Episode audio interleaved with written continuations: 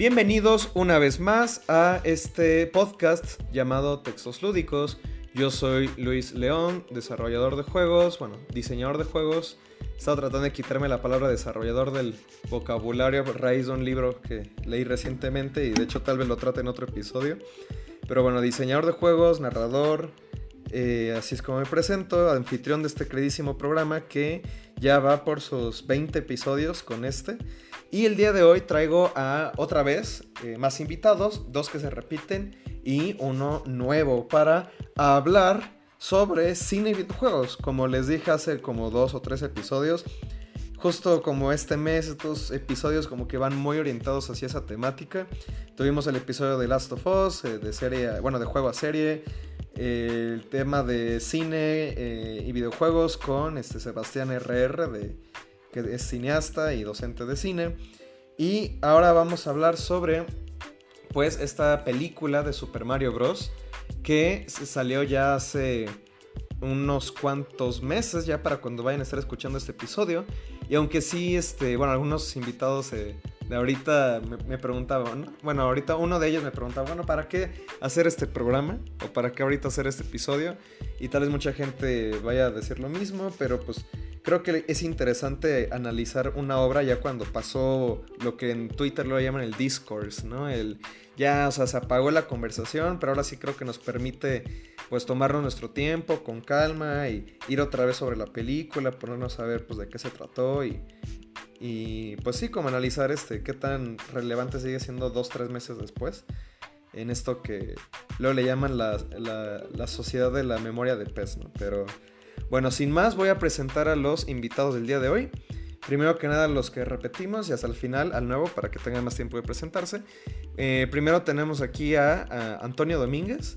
¿Cómo estás? Muchas gracias por volverte a pasar por aquí. Ya es la tercera vez en, la existencia del programa y pues bueno, muchas gracias otra vez por participar.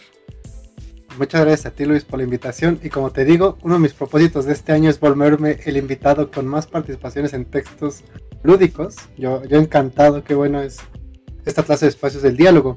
Yo soy Antonio Domínguez, para quienes no me conozcan, soy eh, licenciado en filosofía por parte de la Facultad de Filosofía y Letras de la UNAM y también tengo dos proyectos relacionados a los videojuegos. Uno de ellos el seminario BGS, el seminario multidisciplinario sobre Video Game Studies, en el cual cada semestre leemos artículos, papers académicos sobre videojuegos, en los cuales lo analizamos desde cuestiones filosóficas, políticas, históricas, etc. Cualquier disciplina humana que haya, la aplicamos al videojuego.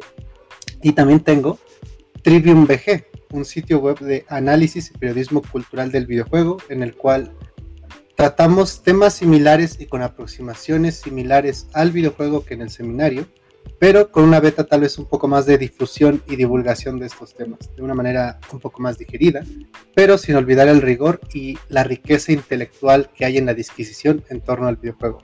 Nuevamente Luis, muchas gracias por la invitación y atento.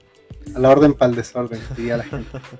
Sí, pues de nuevo, muchas gracias por pasarte. Y sí, volvemos a hacer el comercial de Trivium para que lo sigan ahí en sus redes sociales. Y bueno, del otro lado tenemos a. Eh, bueno, esta vez lo voy a presentar como Sade. Lo recordarán como David Surazzi. Eh, pues bueno, él también es diseñador de juegos. Y pues bueno, muchas gracias otra vez por pasarte por acá. ¿Cómo has estado? No, pues muy bien. Muchas gracias por la invitación. Y bueno, yo a lo que me dedico es a ser diseñador de juegos y productor.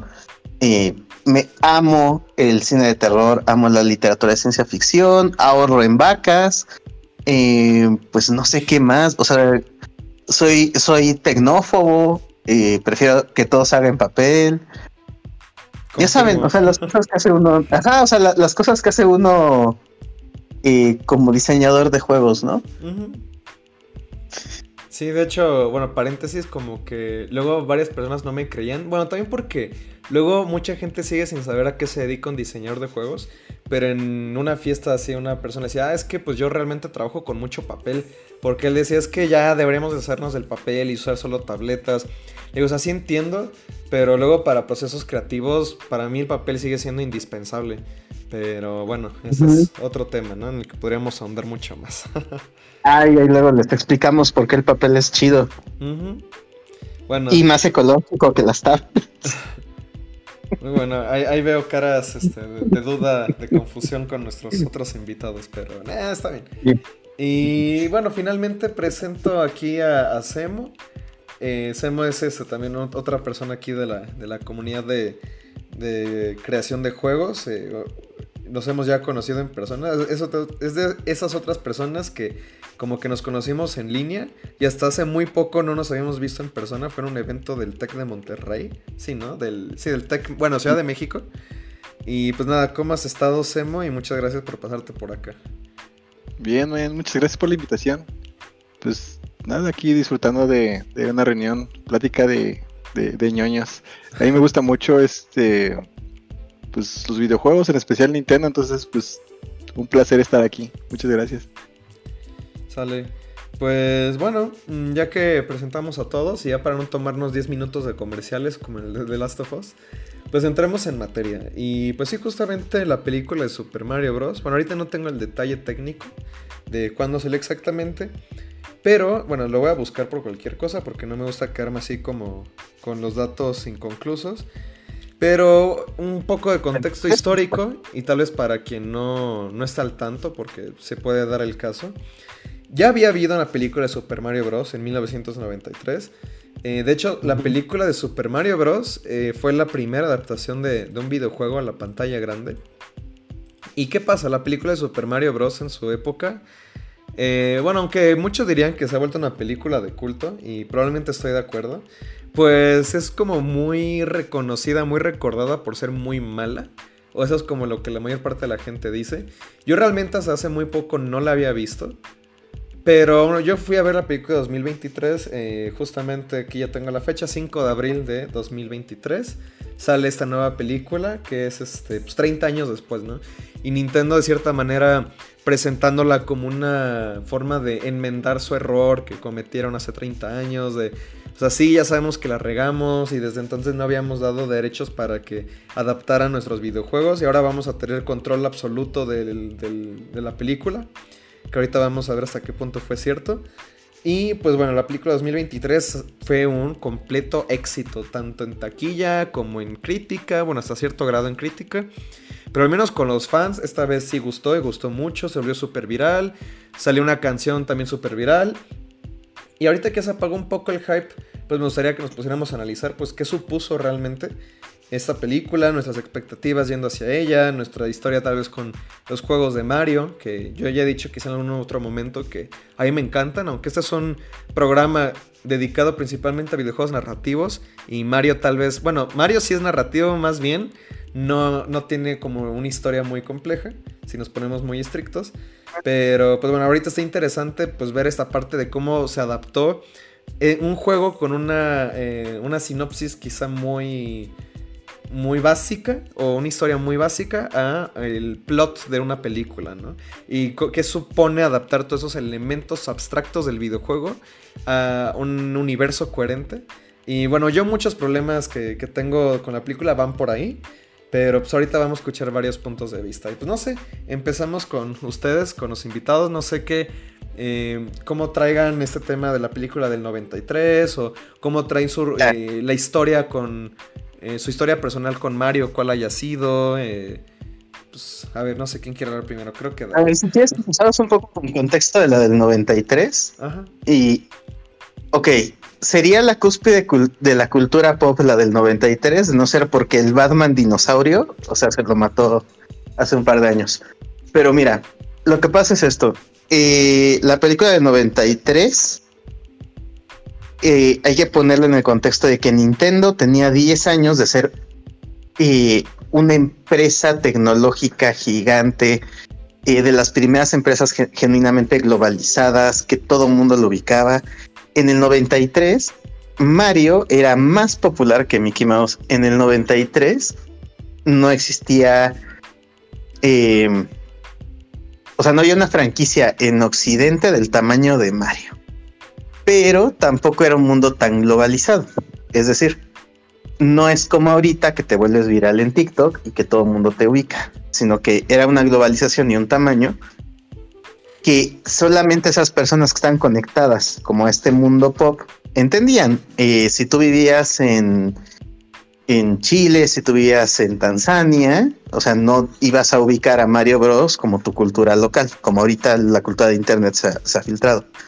Eso es una primera cuestión. Una segunda cuestión es la cuestión tecnológica y a la hora de hacer cine. En, en el 93 tú no tenías producciones que no fueran viables con efectos prácticos. Y los videojuegos ya estaban haciendo cosas que no eran viables a nivel de concepto y con efectos prácticos. Pensemos, por ejemplo, en Haunted House o en esos juegos de Atari, Pac-Man. Son juegos que su lenguaje es muy abstracto. ¿Qué es lo que pasa? El lenguaje del cine, pues es todo lo contrario, es live action. Ni siquiera intentaban usar animación. O sea, ahí eh, creo que eso ya nos habla mucho de cómo era esa industria. Entonces, ¿cómo llevas algo tan abstracto como un Pac-Man o un Mario a eh, live action? Lo que se les ocurre es, eh, es montarlo sobre el público. O sea, ellos, esta es como la lógica que siguen. Si tú eras niño de 8 años en el 82, 83 que salió el juego, para el 93 tú tienes 18. Eh, sigue siendo fan, pero pues obviamente no es una cosa tan infantil. Entonces, ¿cómo lo llevamos a este público veinteañero, fan de la franquicia, que creció con la franquicia? Ah, pues es que a los chamacos de 18 años del 93 les gusta la ciencia ficción, les gusta Star Wars, les gusta Blade Runner, e intentan hacer una cosa rara de ciencia ficción. Por eso, o sea, esa es la lógica detrás de cómo están hilando la producción del 93. De nuevo, recordemos que en el, o sea, Nintendo tiene 10 años de ser popular, no, no es el Nintendo de ahorita. Y todavía no existe Pokémon, todavía no han hecho esta planificación de eh, mis fans van a tener hijos y a través del negocio familiar van a llevarlos. Ahí Nintendo todavía está peleando por adolescentes. O sea, todavía están experimentando si los adolescentes son buen mercado. Y pues sale esta cosa rarísima. Ahora, algo interesante de la del 93 y de la de este año. El plot es el mismo. O sea, el centro en donde está la historia de Mario, de donde so- son su punto de partida, es el mismo. Sí. Son plomeros buscando trabajo que de pronto se meten en las alcantarillas. Son fracasados. Es más, hay algo que se me hizo muy lindo de, de esta película.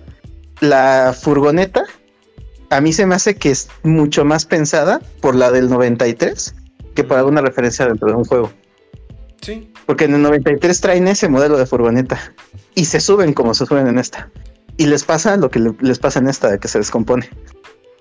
Ajá. Sí, de hecho, eh, yo vi la del 93 hasta hace muy poco, repito, y porque yo, yo sentía personalmente que la tenía que ver para poder grabar este episodio. Y me sorprendió eso, que hay muchos elementos que están muy compartidos de, eh, digo, lo que acabas de decir, o sea, es como si hayan tomado el, el- casi como si lo hubieran planteado como un remake, pero diciendo, bueno, ahora, ¿qué podemos hacer para que sí jale con las audiencias o para que sí le convenza a la gente? Y siento que mucho de eso va con, eh, bueno, ya empezando como a entrar en, en cierta materia. La del 93 tiene como todo este, bueno, no lo quiero llamar subtexto porque siento que sí está muy al frente. Pero esta parte social de que, ah, es que las corporaciones y de nuevo todo lo que dices de Blade Runner y eh, Cyberpunk. Y entonces como que tienes este tema, ¿no? De que Bowser es un ejecutivo malvado en esta película. Y el reino champiñón, eso está súper chido. eh, eso sí me gusta mucho la del 93. Que es todo este tema de... mm, el, el reino champiñón o el rey champiñón, eh, cuando lo, derrocan o lo quitan en del 93, se vuelve como que parte de todo el reino, como que permea, es como una presencia que está en todos los lugares. Y siento que la premisa o por dónde va como el, el- la, la chicha de esa película es, o sea, eh, como que toda esta fuerza está a tu alrededor y solamente tienes que tomarla para vencer al, al malvado, ¿no? Y la del 93, pues bueno, ya se... digo, la del 2023 pues ya va por otro lugar en ese sentido. Pero al menos como que el... Tal vez el punto por punto sí sigue siendo muy similar. Eh, aunque, bueno, en la nueva. Bueno, de hecho, también otra cosa que se me hizo muy interesante que comparten las dos, siento yo, es el protagonismo. eh, bueno, en- entrecomillado que le dan a Luigi. Porque en el 93, es- de hecho, Mario es como un personaje muy secundario. Y Luigi es más como el protagonista. Y aunque en la de 2023 Mario sí es más como. está más presente que Luigi como que gran parte del arco dramático lo ponen es que, ah, Luigi tiene que, entre comillas, aprender a superarse a sí mismo para poder vencer a, a los malos. Entonces, pues sí, o sea, creo que comparten como muchas cosas y no me extrañaría que, que se hubiera planteado de esa manera. Ahora, algo que mucha gente no ubica, porque la del 93, aparte de la mala fama, la gente no ubica el contexto, es esta otra cosa. El director de la del 93 eh, se llama Rocky Morton. Rocky Morton es un director que esa era su primer película importante, la de Mario. Pero tiene una película que hoy en día es meme de internet, creepypasta y un clásico de todos los amantes de la ciencia ficción. Max Headroom, no sé si lo ubican. Mm, sí, pero no lo he visto. Ok, eh, para quien no lo ubique, es un creepy. en internet lo van a encontrar como el misterio de Max Headroom, de que se supone que hackean una televisora y sale un güey con lentes, muy extraño, como con una máscara de plástico, hablando cosas muy raras, ¿no? En una señal dis- distorsionada. Eh, él crea este concepto de este personaje. O sea, es lo único que crea. Él nada más le ha aportado estas dos cosas a la cultura. Eh, ¿Sí me explicó? O sea, pero chequen el pedo que traía él. O sea, él traía esta onda cyberpunk, muy este anarquismo tecnológico, un pedo así. ¿Cómo llegaron a la conclusión de que él era el indicado para hacer una adaptación de Mario? No tengo ni idea. Supongo que él era de los pocos cineastas, directores de cine que habían llegado a jugar los juegos de Mario Tal vez. y eso es lo de seguro lo que los convenció. Eh, pero bueno, esto es como una eh, cuestión muy anecdótica, pero importante. Porque de ahí, o sea, de ahí, de, de esta idea de la de Mario, o sea, eh, cuando ves la Ma- Mario del 93, ves dos películas. Una película de Mario que está al principio y al final, que es muy parecido al principio y al final a la de ahora. Sí. Y sí, o sea, el final de la de ahora es muy, pero muy parecido a la del 93. Ujú. Y la parte de en medio de la película, que es otra película que bien podría quedar en corto a Matrix, porque tiene todos los elementos de Matrix, todos. Ok. Eh, hablas del- no, del el- original. De la Oh, original, o sea, sí, sí, sí, o sea, la película de Mario tiene todos los elementos, a ver, tiene todos los elementos de Matrix, pero los podemos ver como en caricatura, por así decirlo. O sea, porque tiene las batallas de acción, tienen los disparos, tienen agentes que están infiltrados por todos lados, tiene una red a través de la que se conectan todas las personas y todas las entidades. El, el corporativo malvado contiene, busca el control de esta red y esta red a la vez es como una cos- cosa que se le opone. O sea, todos estos elementos conceptuales de Matrix Ujú. los tiene la de. Mario, pero mal trabajado. Sí, de hecho a mí se me hace muy interesante también cómo, de dónde se sacaron todo el tema, que se, no, no, se me hace muy genial, pero se puede dar trato diferente de... eh, un plot point muy importante es cómo tratan de retroceder la evolución de los humanos porque se están vengando porque los dinosaurios no fueron la especie dominante en el planeta Tierra. Y están como esas escenas que dan para. Bueno, bien podría ser terror si se exprimieras lo suficiente. Sí, de sí, sí. cómo toman de pronto un, un, este, uno de estos este, lagarto humanos y lo retroceden a ser un reptil. No manches, eso sí está muy body horror. Bueno, puede ser body horror si le quisieran dar esa intención. Pero. No, y, de hecho, o sea, es- esa frase, esa parte que dices, es muy similar a cuando las máquinas de Matrix te explican que la simulación es hasta donde los humanos llegaron. Mm, ya, ya te entendí. Sí, ¿Se me explicó? O sea, muchos elementos que, o sea, muchos elementos conceptuales que tú vas a ver en, en el cine de los 2000 y hacia adelante, ya los tiene esta. Lo que pasa es que es una película que, entre que Rocky Morton está bien torpe para su trabajo de director y, y que no había los, o sea, la tecnología para ejecutar lo que ellos tenían en mente, la cosa no dio. Y luego, pues tu público, eh, ese público que ellos pensaban de chavitos de 8 años que ahorita tienen 18, en realidad, y esto es muy importante ya para Mario como franquicia y para Nintendo como empresa, con el lanzamiento de la película de Mario se dan cuenta que el público de los juegos de Nintendo no crece con los juegos de Nintendo. Es decir, mm. ellos siguen teniendo el público de chavitos de 8 años, aunque tiene 10 años la empresa siendo eh, eh, la marca principal de videojuegos, porque temáticamente no habían crecido las, las propiedades intelectuales. Entonces, eh, esta película para adolescentes que yo creo que si hubieras tenido 18 años y veías Mario, si te gustaba en esa época, no, le hace sentido a los chavitos de 8 años de esa época y es el pinche desastre económico que conocemos. Pero Nintendo, en su siguiente franquicia, un año después, Pokémon, lo entiende perfectamente. Mis usuarios siempre van a tener 8 años. Yo no tengo por qué moverle el grado, el nivel de edad. Y si mis usuarios siempre van a tener 8 años, cuando yo, mi empresa tenga 20 años, los que me consumieron a los 8 van a tener 28, empiezan a tener hijos. O sea, ese tipo de conocimiento que parecería ser muy obvio ahorita, hoy en día, en cómo se maneja Nintendo, Nintendo no, lo tenía claro en esa época. De hecho, si recuerdan, también salió el Virtual Boy y también tenía el Virtual Boy como estándar de vamos a ser más adultos y más para adolescentes, cosas así. Nintendo en ese eh, periodo ubica cuál es el modelo de negocio correcto para ellos dentro de la industria del videojuego y se acopla, se acomoda y por eso es la empresa que es hoy en día. Sí, definitivamente es un caso de estudio muy interesante. Y bueno, aunque siento que podríamos sacarle mucho más a la película del 93, al menos para ahorita quería presentarla más como un contexto de justamente pues me parece muy importante lo que dices, que sí, el Nintendo de ese entonces al que es hoy en día es muy distinto. Y la, única, la última pieza como, como conectando el, este salto de tiempo de 30 años es... Eh, Nintendo ahorita está más en una etapa de expansión de entretenimiento, por así decirlo, o así es como lo diría. Eh, justo, no me acuerdo si lo leí en una entrevista que le hicieron a Miyamoto, que decía, bueno, o sea, ahorita Nintendo dice, o sea, estamos bien, pero eh, por, alguna razón estado, han estado con todo el tema del parque temático en, Japón y ahora en Los Ángeles. Por algo están ahorita apostándole más a los juegos móviles que hasta... Bueno, si recuerda a alguien en la audiencia, bueno, en los, los sí, la audiencia, en un momento Nintendo decía, no, es que jamás vamos a hacer juegos de móviles.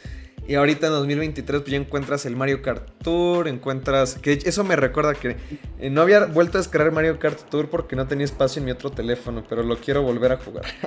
pero bueno, en lo que lo estoy descargando otra vez, eh, pues ahora ya tienes muchos juegos de, Nintendo en, la App Store y, han visto como, oye, pues sí nos funciona esto. O sea, entonces como que Nintendo también como algo que se le ha criticado mucho a través de los años es todo ese tema muy jerárquico, burocrático, a cierto grado muy... Eh, bueno, sin querer entrar en estereotipos, pero luego mucha gente dice, es que pues sí es una, es una compañía muy japonesa, en ese sentido, muy tradicional. Y de hecho hasta, dos, hasta el comienzo de los 2000, pues justamente, es que literalmente era una compañía que estaba manejada por una sola familia, que era los Yamauchi. Y de pronto ya entra este. ¿Quién fue? Ay, ay, se me, van a pegar. Eh. Primero fue Satoru Iwata. Y, el primero que no fue de la familia fue Satoru Iwata. Claro. Pero ahí, ahí también sí que es como, de nuevo, contextualizar un poco esta parte. El modelo tradicional de eh, empresa japonesa es eso, como empresa familiar. Y en el siglo XX, eh, a través de la posguerra, hay otro nuevo modelo este nuevo modelo se aplica en casi todas las empresas de videojuegos actualmente, aunque no sean japonesas, y es el de Second Party. Cuando pensamos en Nintendo, la gente piensa en una sola empresota enorme, así transnacional, como Nestlé, que es dueña de todo. En realidad, Nintendo es una empresa mediana que tiene acuerdos comerciales muy fuertes y que es la representante legal y fiscal de otras empresas más pequeñas, que son todos los estudios japoneses y, actualmente un par de estudios en otros lados. Pero es como si fuera como un gremio. O sea, no es tanto un, corporativo, sino un gremio. Por eso Pokémon Company es una cosa rara, por eso eh, la licencia, por ejemplo. Sí, sí, sí. Eh, Laboratory, eh, incluso esta parte que muchos ya no se van a acordar, pero Semo y yo sí, porque sí nos tocó eh, si recuerdan eh, estos juegos de granjita eh, Harvest Moon. Harvest Moon por mucho tiempo el estudio, los desarrolladores sí eran parte de Nintendo. Pero como Nintendo no es una empresota, sino muchas empresas pegadas, en algún momento para ese estudio ya no fue negocio ser parte de este conglomerado, por así decirlo. Y pues ya se fue a trabajar con otras empresas y Harvest Moon sale del ecosistema de Nintendo. Eh, entonces, ese tipo de detalles son importantes para entender también cómo, cómo entienden ellos. Y ese capitalismo sigue actuando hoy en día. Y de hecho ese modelo pues es muy eficaz. Se ha movido. Por eso ahorita PlayStation compró 80 empresas y Bungie va a sacar su próximo juego en Xbox. ¿No? Se me explicó. Es- eso también es algo muy influyente de esa época. Entonces, ¿qué es lo que Nintendo no había hecho? Este tipo de juegos comerciales como el que tiene con Universal e Illumination que es yo te vendo, te presto, te concesiono mi marca para que hagas tu desmadre. ¿No? Eso es la, esa es la novedad de las películas y de los parques temáticos que hay ahorita. Sí, justo, bueno, eh, Semo nos, nos pone en un chat privado que tú dilo adelante, ¿no? que li- licensing, ¿no? Eh, bueno, nos pone... Sí, ándale, palabra del de Perdón, perdón, es que también ando viendo videos aquí. Este, para poner un poco más en contexto con, eh, con la película de 93 y todo eso. Pero sí, Ujú. precisamente con licensing, que creo que Nintendo no le había entrado tan de lleno como hasta ahora lo ha hecho. Que sí lo había hecho, pero más como del lado de Pokémon. Bueno, por Pokémon Company, ¿no? Que por eso es creo que ahorita la marca más, este, la que hace más dinero a través de licensing. Ya sabes, ¿no? o sea, no, no, no se limita solamente a, a videojuegos, sino también se va a peluches, mochilas, sus propios parques, sus propias tiendas, cafés. En Japón, claro, aquí en Latinoamérica estamos muy lejos de eso, ¿no? Pero sí, o sea, ya también está llevando a, a- o lo están trayendo aquí a América. Y pues lo más cercano que tenemos pues, es Estados Unidos y Canadá. No, a ellos sí les hacen caso. Sí, es que Nintendo, bueno, como regresando a toda esta parte de la, la tradición y tradicionali- tradicionalidad que pueden tener, pues habían sido muy protectivos de, de sus licencias y bueno, con muy justa razón y eso también es otro tema muy interesante del que podríamos hablar. Pero, eh, bueno, básicamente pues animan, ¿no? Como con esto de Universal, Illumination, que de hecho cuando anunciaron de lo de Illumination me acuerdo que muchos levantamos la ceja. Pero bueno, pues ahora sí que parece que fue muy buena movida para ellos, aunque ahora sí que saltándonos como quizá uno de los últimos temas de qué sigue para Nintendo después de la película de Mario, pues no necesariamente es que vayan a seguir haciendo películas con Illumination. O al menos no- yo no lo entiendo así, sería más como de, bueno, pues gra- gracias, ahora sí que como el meme, ¿no? Muy rico y todo, pero tal vez ahorita esta película de Zelda se la damos a alguien más, ¿no? Que bueno, muchos dicen como, ah, Ghibli, ¿no? Que yo lo dudo, aunque quién sabe eh, que llegue a pasar. Pero yo sí veo más No, justo, ¿no? Sí, bueno, yo veo más como este modelo de, así como dices, ¿no, David? De los, este, cómo tienen varias como pequeñas compañías que hacen los juegos. Yo sí veo de, ah, a esta, a esta casa le, le licenciamos Metroid, ya está Zelda, ya está eh, Pikmin, ¿no? Por decirte algo. Entonces, pues, pues sí me hace sentido con lo que andas comentando. Sí, po- porque además, eh, ahorita que mencionas lo de Ghibli, también eso es como súper importante. A ver, Ghibli es la otra gran compañía cultural eh, que ha llegado a Occidente. Pero Ghibli quebró, porque el modelo de Ghibli es de artesanía. El modelo de Nintendo es de producción en masa. O sea, Nintendo no, no, no, eh, comparado con lo que hace Electronic Arts, pues sí, ¿no? Es muy artesanal, ¿no? Muy bien hecho, muy cuidado pero en realidad eh, es muy industrializado para como lo consiguen en Japón, todo.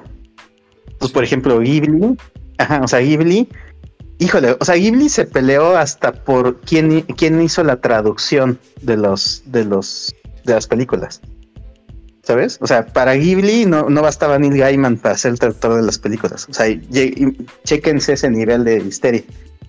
Nintendo sí es más, es más abierto. O sea, que la cosa le funcione y que tenga un buen estándar de calidad para mantener esto. Y aquí va otra cosa que también luego se pregunta la gente de Nintendo y es el precio de los, de los juegos. Em, y ahorita que salió con lo de los emuladores, y también como que funciona para esta, esta cuestión que estamos viendo de la película. Em, los juegos de Nintendo no bajan de precio porque su modelo de negocio es el valor simbólico. Si tú haces que haya emuladores o haces que el, eh, lo sacas de oferta en 200 pesos, el valor simbólico del juego disminuye. Entonces, ¿qué es lo que hace Nintendo? Procura que ese valor no disminuya. No les importa que en la reventa ellos no saquen dinero. Lo que les importa es que la gente considere que su marca vale simbólicamente el precio. Muchas veces la gente no cacha eso. ¿Y qué es lo que pasa? Eh, la licencia de un Mario, la licencia de un Zelda, la licencia para que hagan otra película, la de Donkey, que decían que iba con Illumination, que esa ya está, según tengo entendido, eh, por contrato ya está hecha. O sea, esa licencia es cara lo que le sigue. Y eso es algo que nosotros nunca sabremos cuánto costó. Qué bueno que la película ya recaudó mil millones de dólares, porque eso significa que necesariamente fue negocio. Pero eh, también habría que ver eso. O sea, ese licenciamiento de cosas, cómo estuvo el acuerdo. Pero yo estoy seguro que Illumination fue el que pagó, no Nintendo. Mm. Ajá, y, ese pequeño cameo de los Minions, estoy seguro que quien lo puso, o sea, quien duplicó y les dijo, mira, ahí van 50 millones de dólares, o sea, no me andes fregando, fue Illumination. Porque eh, para el estándar de Nintendo hacerlo al revés no tendría sentido. Por cómo es su modelo de negocio. Entonces, muy probablemente esta película Nintendo ya había recaudado mucho dinero, incluso antes de que, de que entrara a producción. Y aparte, con la taquilla de mil millones de dólares, algo les ha de haber tocado. De menos unos 100 millones de dólares, ¿no? Entonces, también es un poco para que vayan como eh, entendiendo esta idea de cómo es Nintendo a la hora de negociar. O sea, capitalismo salvaje con ellos. Sí, pues toda esta parte de Nintendo de su valor simbólico siempre ha sido muy importante, definitivamente. Y bueno, ahí hay muchas cosas que a mí, en lo personal me hacen ruido. Porque no sé hasta qué grado realmente haya sido así de que, ay, es que... Em, ¿Quién le habrá rogado a quién? O bueno, o sea, en, en, cierto caso sí entiendo que Illumination le haya rogado a Nintendo. Pero hay muchas decisiones en la película que se me hacen muy extrañas que, bueno, tal vez, eh, bueno, fui yo con un amigo, que quizá puede sonar muy exagerado, pero cuando terminó la película dijo, es que no entiendo cómo Miyamoto dejó que pasara esto. y, y, yo estoy hasta cierto grado, bueno, en ese momento estaba de acuerdo con él. Ahorita digo, no, o sea, sí entiendo. Pero bueno, ahora sí que ya yéndonos más con la película 2023 y hasta ahorita, eh, para escuchar las opiniones de, de Semo y Antonio, porque hasta ahorita David y yo hemos llevado más la parte del contexto de todo esto. Pues me gustaría saber, eh, ustedes dos, eh, ¿qué, opinan a grandes rasgos de la 2023?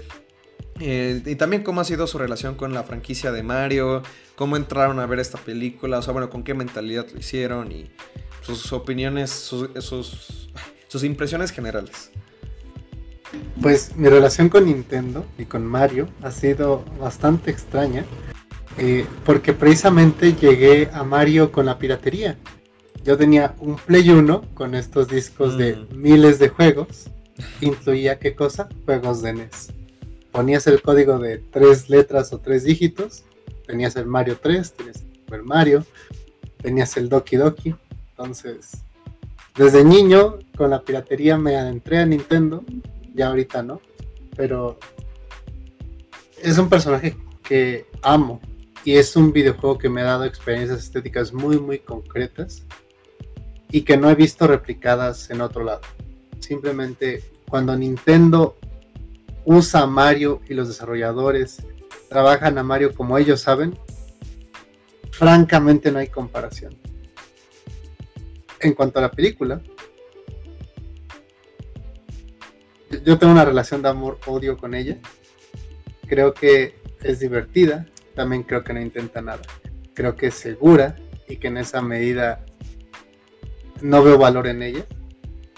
Creo que está bien, pero nada más, es como un taco de sal. Pues sí está bien. Es una tortilla y trae sal. La sal es rica, la tortilla puede tener sabor. pero la película la veo casi desanimado. Salí de verla y dije, no más. Yo sí puedo entender, al igual que Luis, por qué, por qué aprobaría Nintendo esto. o sea, si Nintendo hiciese películas, sería la de Mario. Así de fácil. ¿Cómo? ¿Cómo? No entendí lo último. O sea, yo creo que hay una clase de experiencia estética que Nintendo quiere dar cuando hace videojuegos, en específico los de Mario, mm. que es el fun, es diviértete, pásatela bien, pásatela bomba, o sea, que esa escena en Nueva Donk se llama, cuando pasas la escena de 8 bits, que, que la mm. sientas en el corazón y que tu cuerpo vibre con cada movimiento y cada presión de botón. O sea, simplemente es un juego divertido y eso está muy bien, hay, hay una pericia y una técnica en ello. La película de Mario se me hace el tipo de cine que haría Nintendo. Así, yo, lo puedo sentir perfectamente al unísono. Eh, pero creo que la película es completamente... Siempre se habla de comparaciones cuando se habla de adaptaciones y demás. Yo a la película no veo que se sostenga de la misma manera que un videojuego de Mario se sostiene en, en sus respectivos medios. Pero ya eso lo vamos a discutir un poquito más adelante. Entonces lo bueno sería tal vez que Semo dice su opinión. Adelante, Semo, cuéntanos tú que. Yo sé, creo que a ti sí te gustó mucho, ¿no? Por lo que entendí. Sí, me, gustó mucho, pero también creo que es básica. Yo es lo que he estado eh, platicando mucho que con, con Shay también. Y él está de acuerdo conmigo de que es súper basiquísima. O sea, como película no aporta nada al cine. No intenta buscar algo nuevo, pero como una película de Mario Bros. Pues cumple y supera expectativas. Pero por lo mismo de que se basa su. Todo sobre lo que está hecho se basa en lo que ya está establecido en el universo de Mario Bros. Y eso está padre. Y aparte de que le da sentido, ¿no? Más al, universo de Mario. De por qué en el mundo de. Bueno, no explica por qué, pero más bien como que conecta. Y le da sentido a que hay un mundo alterno en donde al comer hongos tienes superpoderes, que la gravedad sea diferente o funcione diferente. Este que hayan honguitos hablando, que hayan eh, simios hablando y, todo este universo, ¿no? Que te construyen para que tenga sentido.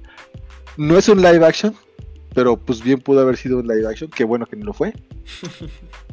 Este, nuevamente, pero sí, te das cuenta, ¿no? O sea, Nintendo hizo todo al revés. Disney está tratando de hacer live action con esto de querer atraer de nuevo a, los adultos que una vez fueron niños.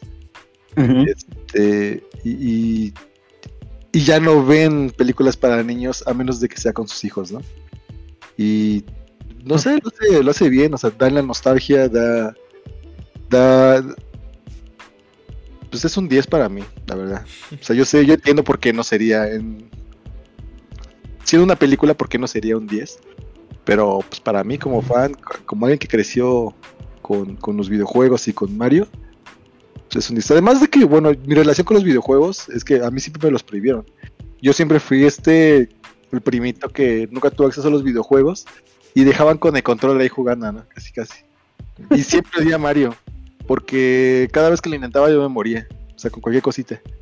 Y nunca tuve oportunidad de mejorar mis habilidades para, poder disfrutar el juego. Eh, fue hasta Super Mario Sunshine que ya realmente pude probar un videojuego de Mario. Fíjate. y, eso porque pues también me prohibían los videojuegos. Y al final acabé, eh, pues dedicándome a esto. no, no le salió lo de la prohibición. Sí, pues, pero nos dedicamos a, nos dedicamos ya profesionalmente a algo que o sea, estamos tratando de resolver algo de nuestras propias vidas con eso a lo que nos dedicamos, ¿no? Eso es algo que he escuchado. Bueno, sí, un poco, pero...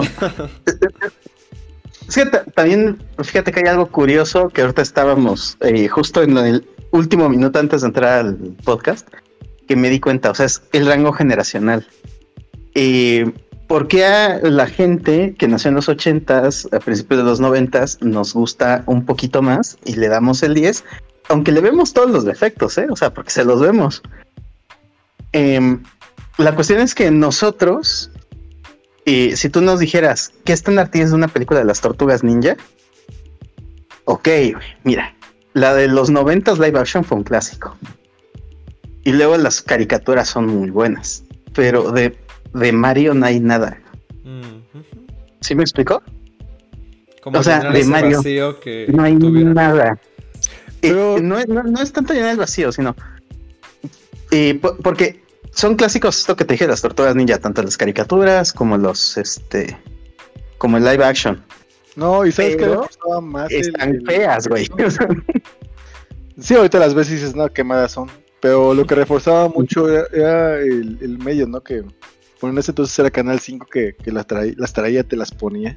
No, y- pero yo creo que en el mundo en general, ¿eh? O sea, en el mundo en general, Ah, pues sí. no había caricatura de Mario, no había, o sea, porque no nada más lo ves en México, o sea, yo lo he visto con españoles, lo he visto con todos, la- o sea, creo que el único lugar donde no hay tanto hype, porque sí tenían muchos productos y viendo caricaturas o live actions, es en Japón, pero en Japón sí tenían toda la mercancía que necesitaban. En cambio, pues en todo el resto del mundo no había. Entonces tenemos como esta opción de es la primera caricatura de Mario y güey, está bien hecha. o sea, no es un Sonic, ¿sí me explicó? Ya. Pues sí. Sí, además que en los 90 fue como el boom del- de los negocios de los juguetes de los videojuegos de- y de caricaturas más bien.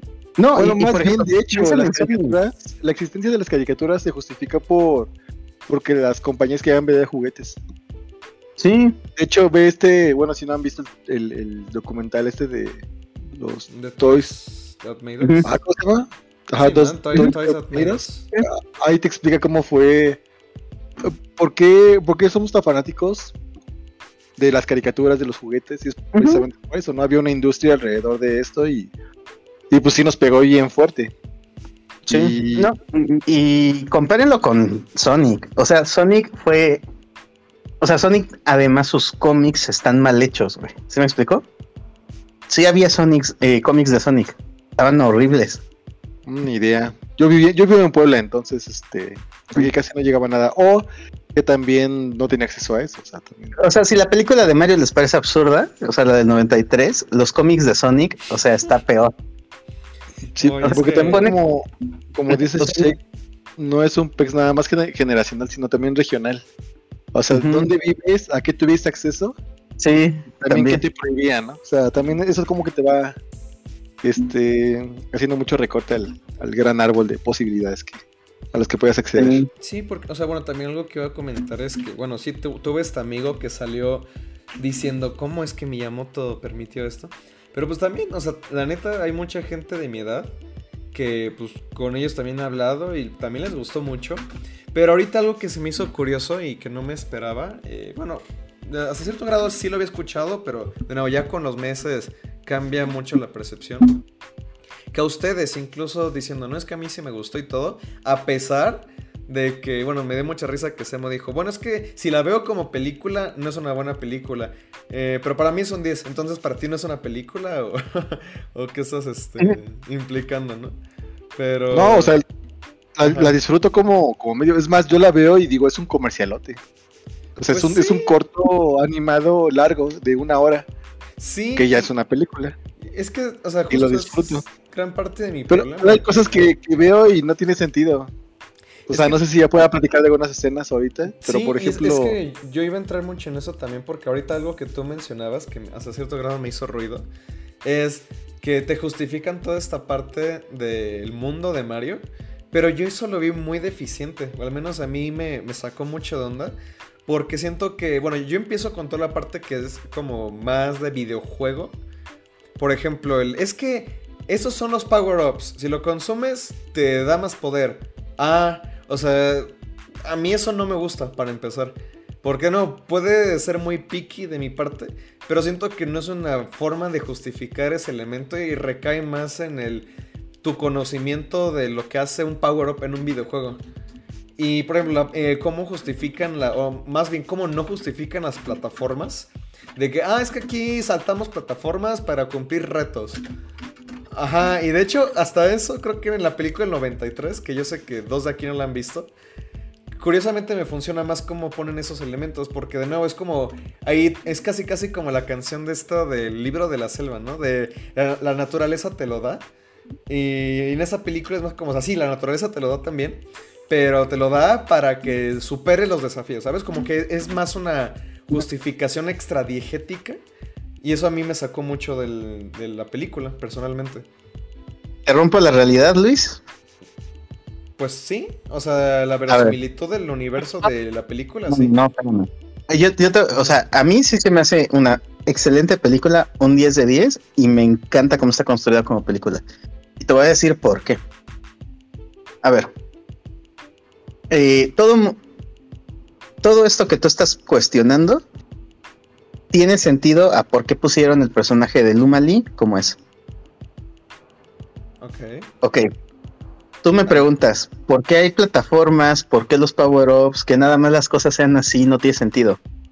Y hay una escena cuando entra el reino champiñón que tú ves que los champiñones van y le pegan a una caja, a la caja para sacar monedas. Luis, ¿para qué tenemos formularios para ir al médico? Eh, ¿Cuál es la función de un burócrata? ¿Por qué respiramos? Ya, ya Te la voy a poner así. Ajá, ¿Sí me explico? O sea, sí. todas las cosas que damos por sentado en el mundo, güey, son así. O sea, de hecho, a mí se hace un acto de inteligencia para con el espectador.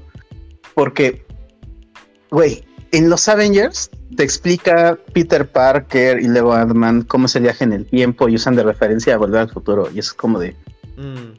Bueno, güey, eso sí. no necesitas explicarme tanto. O sea, no necesitas explicarme que los vampiros son un virus, que los vampiros son una maldición, que los vampiros son esto, güey. Simplemente estableceme que hay vampiros y así funciona la realidad. Sí, o sea, bueno, y a eso es un éxito de las películas de zombies, por ejemplo. eh, no estoy diciendo que me lo tengan que explicar. Más bien, como que yo lo sentí como un ejercicio flojo de adaptación. De, ah, bueno, como no encontramos otra forma de justificarlo o de integrarlo en el mundo, pues ya lo ponemos así como es en el juego. O sea, yo lo sentí más así. O sea, no porque me tengan que explicar que la plataforma vuela porque tiene un, Mm. ele- un elemento que hace que flote. O sea, no lo, no lo veo así. Pero, pero ahí te pondría, o sea, has leído, Eh, estoy seguro de que sí. Estoy seguro de que aquí por lo menos dos lo han leído. Si no que hasta los cuatro, porque somos bien ñoños. Pero a ver, ¿han leído Soy leyenda? Ah, eh, no, eso sí no. El libro de Richard Matheson. Ok, ¿han visto, exceptuando la adaptación de Will Smith, que es lo peor? ¿Han, han visto las otras adaptaciones? No manches, yo Mira, la disfruté no, no sé. mucho. ah, no, no, no. O sea, sabía que había más adaptaciones. A ver. O sea, yo, me quedé con la, ajá, lo del Will Smith. O sea, yo sé que existe el libro y no lo he podido leer. Y, está Omega Man y el último hombre sobre la Tierra, etcétera. Pero la de Will Smith es la más huevona de todas. Y en la de Will Smith sí te explican que hicieron una científica y hizo una cura para el cáncer, pero luego, híjole, eso fue un virus, güey, y ya valió verga, ¿no? En la de Richard Matheson, en el libro, no te explican nada. Es más, cuando el güey intenta como investigar sobre el virus, pero hay un punto donde se le ocurre al personaje, se da cuenta el personaje de que no tiene sentido cómo fun- funcionan los vampiros. Si es un virus, ¿por qué le tienen miedo a la cruz? Y él dice, ah, pues es que supongo que tienen recuerdos de cómo eran los vampiros. Y ya. Sí, es que nuevo, ¿no? Dijo, si me hubiera tocado un vampiro judío, le hubiera valido madre la cruz, ¿no? Y ya, o sea, a, a lo que voy es, eh, este intento de englobar las cosas hace que todas las cosas se tengan que re- reducir al mínimo, al mismo mínimo escenario. De son multiversos, es un virus, em, eh, las leyes de la física en el hoyo negro rompen la realidad. ¿Sí me explicó? O sea, sí está padre cuando logras integrar las cosas, pero eh, hay muchas cosas en la, en la vida real y en el funcionamiento del ser humano que literal son son, son oscurísimas. Ajá. Sí, e- e- entiendo por dónde estás llevando esto. Y de nuevo, no es porque tengan que explicármelo todo. Y pues, o sea, yo soy. A mí me gustan mucho películas que no, no te tienen. O sea, no te explican incluso absolutamente nada. Pero de nuevo, quizá para el tipo de película que, que, que yo entré a ver. Que eh, ese es otro tema, ¿no? Que, que hemos estado medio hablando. Las A ver, eso es expectativas de la película. Ajá. Ajá. Eh, pues no sé, es que yo sí, está, yo sí estaba muy emocionado por ver la película de Mario. Y bueno, yo cuando vi ya la nueva, yo no había visto la original, entonces así como que iba en ceros, como casi completamente. Pero no sé, o sea, como que es que siento que fue una, eh, una aglomeración. Porque no solamente fue esto de, o sea, lo de las plataformas, de nuevo, lo menciono como uno de, de varios, varias cositas. Porque todavía fue como, bueno, a ver ya. O sea, eh, ajá, sí, así, así es el mundo aquí, está bien, lo acepto, ¿no? Como la parte de la, también la, la lo de la incredulidad, se me olvidó el término. Eh, suspensión de la, La incredulidad. Ajá, justamente. Pero luego también el guion, que esto salí pensándolo muy cabrón y ya luego el, el guionista, el director como que lo confirmó, que se inspiró mucho en speedruns. O sea, literalmente uno de los directores de la película dijo, es que nos gustan mucho los speedruns de videojuegos y quisimos hacer que la película se sintiera así. dije, no, pues con razón. Porque de pronto como que las cosas pasan porque sí. O sea, no solamente es que el mundo sea así porque sí. Ok, esa parte la puedo empezar a aceptar. Pero luego es, es lo que una vez, eh, bueno, lo que hablábamos en ese taller que dimos de narrativa, de que son puros y luego, y luego. O sea, llega Mario y de pronto todo es como, ok, sí, ya, va- vente aquí a la aventura. Este. Cuando está, te establecen que está como este reino, que está como enfrentándose a este problema. Y luego como que empiezan a aparecer muchas incoherencias y, agujeros de guion. Que no, o sea, de nuevo, para mí todo, o sea, fue más como la suma de todos estos problemitas que yo empecé a sentir. Y adelantándome un poquito, eh, ya cuando me empiezan a poner música de licencia, como toda esa parte de Take On Me, o sea, yo con Take On Me ya perdí la cordura completamente, porque todavía estaba tratando de decir, bueno, la película, o sea, tiene cosas chidas, está padre, o sea, la animación está bonita, eh, me da nostalgia. Luego ponen esa canción, que, o sea, me gusta mucho Take On Me, pero el cómo la ponen en la película, dije, no, o sea, ya, ya me perdieron, Ay, ya en ese punto de la película ya me habían perdido completamente. Porque lo sentí, de nuevo, como que no se esfuerza en construir una verosimilitud del mundo. Y, de- y aunque Mario, la- o sea, Mario como franquicia puede que sí sea muy abstracto en ciertos sentidos, tal vez es también por el medio, porque siento que en el, en el medio del, del videojuego, o por la construcción de Mario como juego, estoy dispuesto a decir, ah, claro, las plataformas y el reino champiñón y los tu- las tuberías, pero ya pasándolo a una película donde espero que tenga como esta coherencia del plot, es ahí donde se me, se me cayó. O sea, es como la, la experiencia que yo tuve. Eh, hay otra cosa que no hemos hablado mucho, la referencia a Alicia en el País de las Maravillas. Ah, espera, pues ahí vamos. Espérate, respeta la A mí me gustaría, antes de continuar, a mí me gustaría tratar un poco lo que mencionó Luis ahorita, de la idea de la construcción de un mundo verosímil o con verosimilitud. Ah, yo, tengo una pregunta, entonces, na- nada más para, para aclarar algo. Entonces, Luis, ¿disfrutaste o no la película? Porque Antonio dijo que no la disfrutó, Shay dijo que sí, yo dije Yo, que sí. al- o ¿Tú, sea, Luis, sí ¿cómo terminaste? terminé y dije, bueno, pues me la pasé bien. Y de hecho, tuiteé cuando la terminé de ver. Casi lloro. O sea, literalmente al final, cuando es el, toda la parte cuando consiguen la estrellita. Eh, o sea, sí se me salió una lágrima. Y sí dije, como, bueno, ya ignora todo lo que pasó hasta ahorita. Intenta disfrutar esta escena por lo menos. Y que de hecho tengo muchos problemas también con eso. Pero bueno, eh, o sea, la disfruté. Pero sí se me hizo una muy mala película. O sea, sí se me hizo que es una película pésima pero la disfruté. Esa es mi postura. Y- pero a ver, entraste al cine esperando una buena película, entonces. sí, sí, yo sí, yo sí entré esperando una muy buena película. Porque no creo que... supongo ni- que Antonio también. Bueno, a ver, va- vamos a dejar que Antonio nos cuente más. Pues yo, a ver, de entrada toda la discusión en torno a cómo valoramos la película, perdón, a qué calificación se le da a la película, porque está la gente como yo que quiere estamparle un 3 de 10 en la frente y decirle te fue bien, o sea, da las gracias que te di puntos. Y también está la gente que dice, no, pues 10 10 de 10, perfecta. Ah, creo que ambas posturas tienen razón, pero también hay que diferenciar que están criticando la película desde puntos completamente distintos. Si, si tú entras al cine y quieres ver una película, pero te dan, como ya lo mencionamos, un comercial de hora y media, obviamente sales así de, "Pues, ¿esto qué fue? Esto no, no tiene ni pies ni cabeza. Yo entré queriendo entretenerme y aún así como producto de entretenimiento creo que es deficiente. Tal cual. Eh, la gente que le da calificaciones que tienen más al 0 que al 5 o a otro, cualquier otro número superior a él, creo que le evalúan mucho pensando en la película de Mario como una película, que se vale completamente, o sea, si es una película, pues te voy a juzgar sobre los criterios que tiene que tener una película. Una de las cosas con las cuales yo más me peleo con la película de Mario es el nulo mensaje que tiene. Piénsenlo de esta manera. Yo ahorita tengo en mi vida un infante de menos de 10 años. Estamos viendo infinidad de cosas de niños. Simón, una caricatura infantil que está en Netflix, la he visto ya tres veces. Y es, es preciosa, es, es muy, muy bonita. Recientemente me eché Sonic Prime.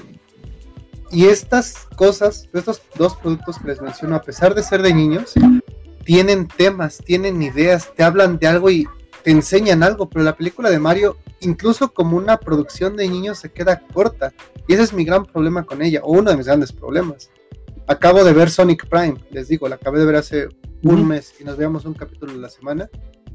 Hay mensajes sobre la amistad, hay mensajes sobre la ecología, hay mensajes anticapitalistas, eh, que son, bueno, ya dependiendo de la postura política de cada uno, ese último puede no parecerte también, pero el ecologista es muy bueno. Está muy padre que el cine, que la serie trate esto. Pero la película de Mario no tiene un tema. Por ejemplo, cuando salí de ver la película le pregunté al infante en cuestión, ¿qué te pareció? Y me dijo, así, es importante inspirar en los niños este espíritu crítico, entonces le hablo como de, háblame de qué te pareció. Él me dijo, me gustó, pero no siento que tenga una lección. O sea, esas fueron sus palabras. Y ya yo le intenté, intenté ayudarle a esclarecer su pensamiento y me decía eso. Es que no hay como una idea, un mensaje. Por ejemplo, el, como que la lección de la película parecería, no te separes de tu familia, apóyense, sean solidarios el uno al otro. Mario y Luigi nunca tuvieron ese problema, se separaron, pero por circunstancias ajenas a ellos, no que hubiese habido un conflicto entre ellos que generó la separación. El único conflicto que hay serio es Mario con sus padres, con esta idea de por qué abandonas un trabajo estable, pero ni siquiera eso se desarrolla. Se plantea y ya. Sí, ahora rápido. Ah, bueno, también quisiera ahondar en eso del mensaje, porque eso es también como otra cosa que me hizo mucho ruido de cómo parecería que hay algo ahí, pero siento que no lo terminan de construir muy bien porque también yo en un momento dije, bueno, tal vez lo que quieren decir es de que, ah, es que justamente unidos como que, o si te apoyas en los demás, como que vas a poder, este, eh, ser, poder triunfar sobre el mal, ¿no? Superar tus adversidades, o si confías en ti mismo, pero uno... Es como, yo lo sentí como el meme de que los Super Mario Brothers al 100% de su fortaleza, no, ajá, al 100% de su fortaleza y salen los dos los Super Mario Brothers al 99% de su fortaleza y tapan a Luigi, ¿no? O sea, porque ahí es de que Luigi ahora sí que lo, reducen a un, papel muy de. Pues él no hace nada. O sea, como que yo. Hasta yo en un momento de la película dije, bueno, todavía se puede salvar.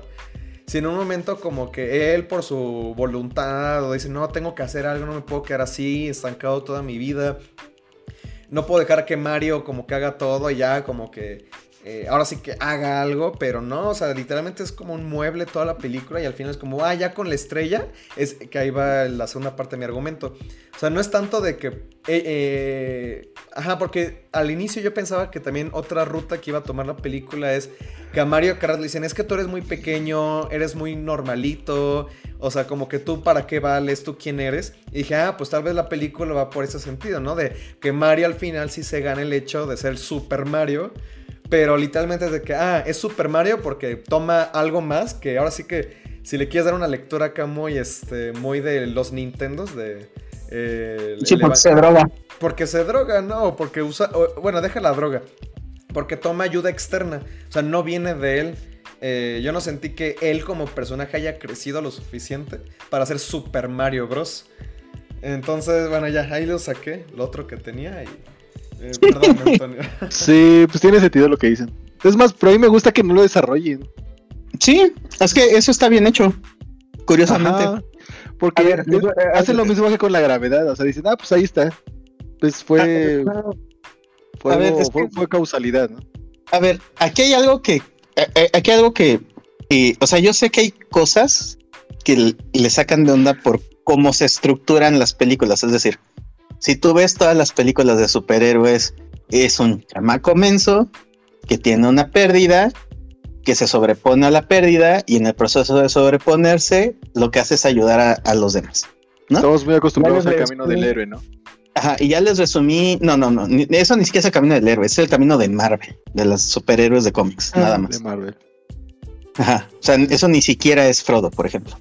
Este, o sea, eso ya les resumí todas las películas de superhéroes hechas desde en toda la historia, ¿no? Ahora, eh, y entiendo que hay esta costumbre, ese tipo de, desarrollo del cine utilitario, del arte utilitario, que en sí mismo la cosa funciona. ¿Ok? Pero se los voy a poner así. Eh, el mito de Hércules. Hércules no aprende ni madres. O sea, a Hércules le pasa una cosa trágica. Hércules no aprende nada, no obtiene nada. Simplemente como es Don Vergas, desarrolla sus trabajos y va demostrando con cada trabajo que el güey siempre ha sido digno. Y ya.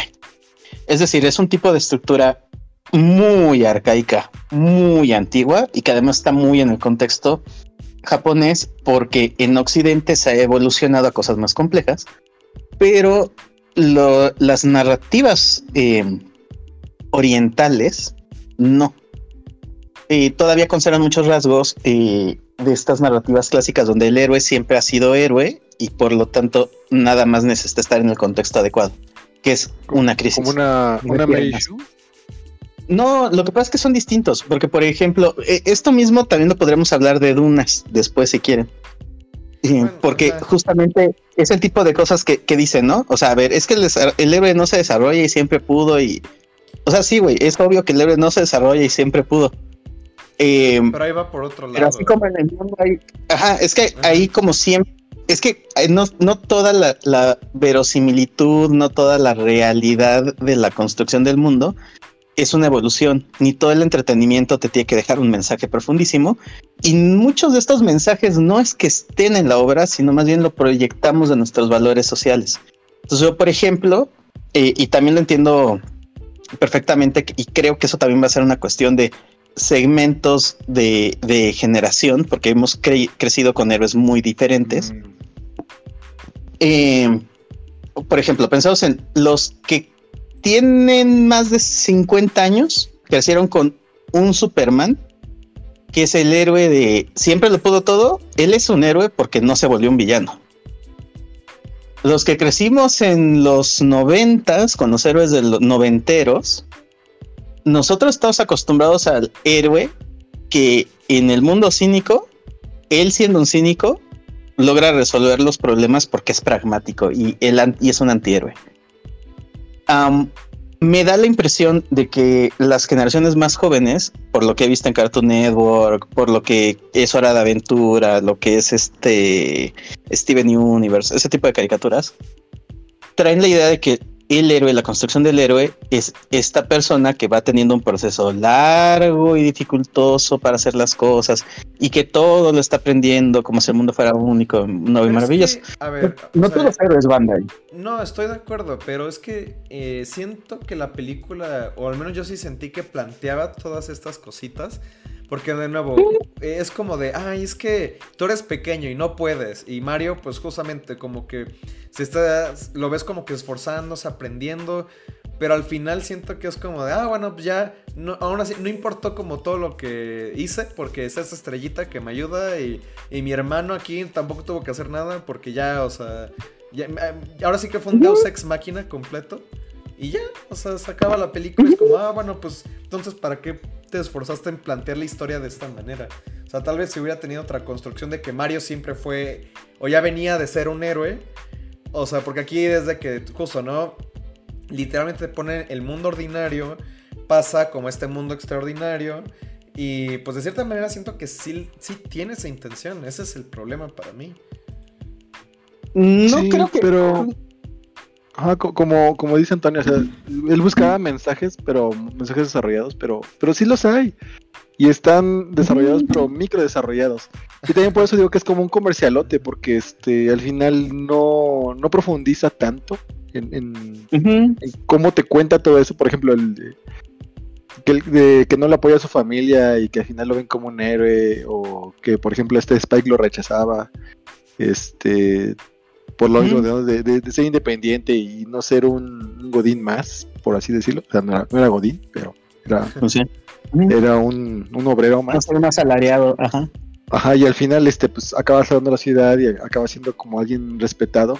Empecé como siendo siendo nadie. Y, pero no profundiza nada, o sea, eso te lo cuentan al principio y al final. Y este, ya, yo lo veo bien, o sea, se, se cerró.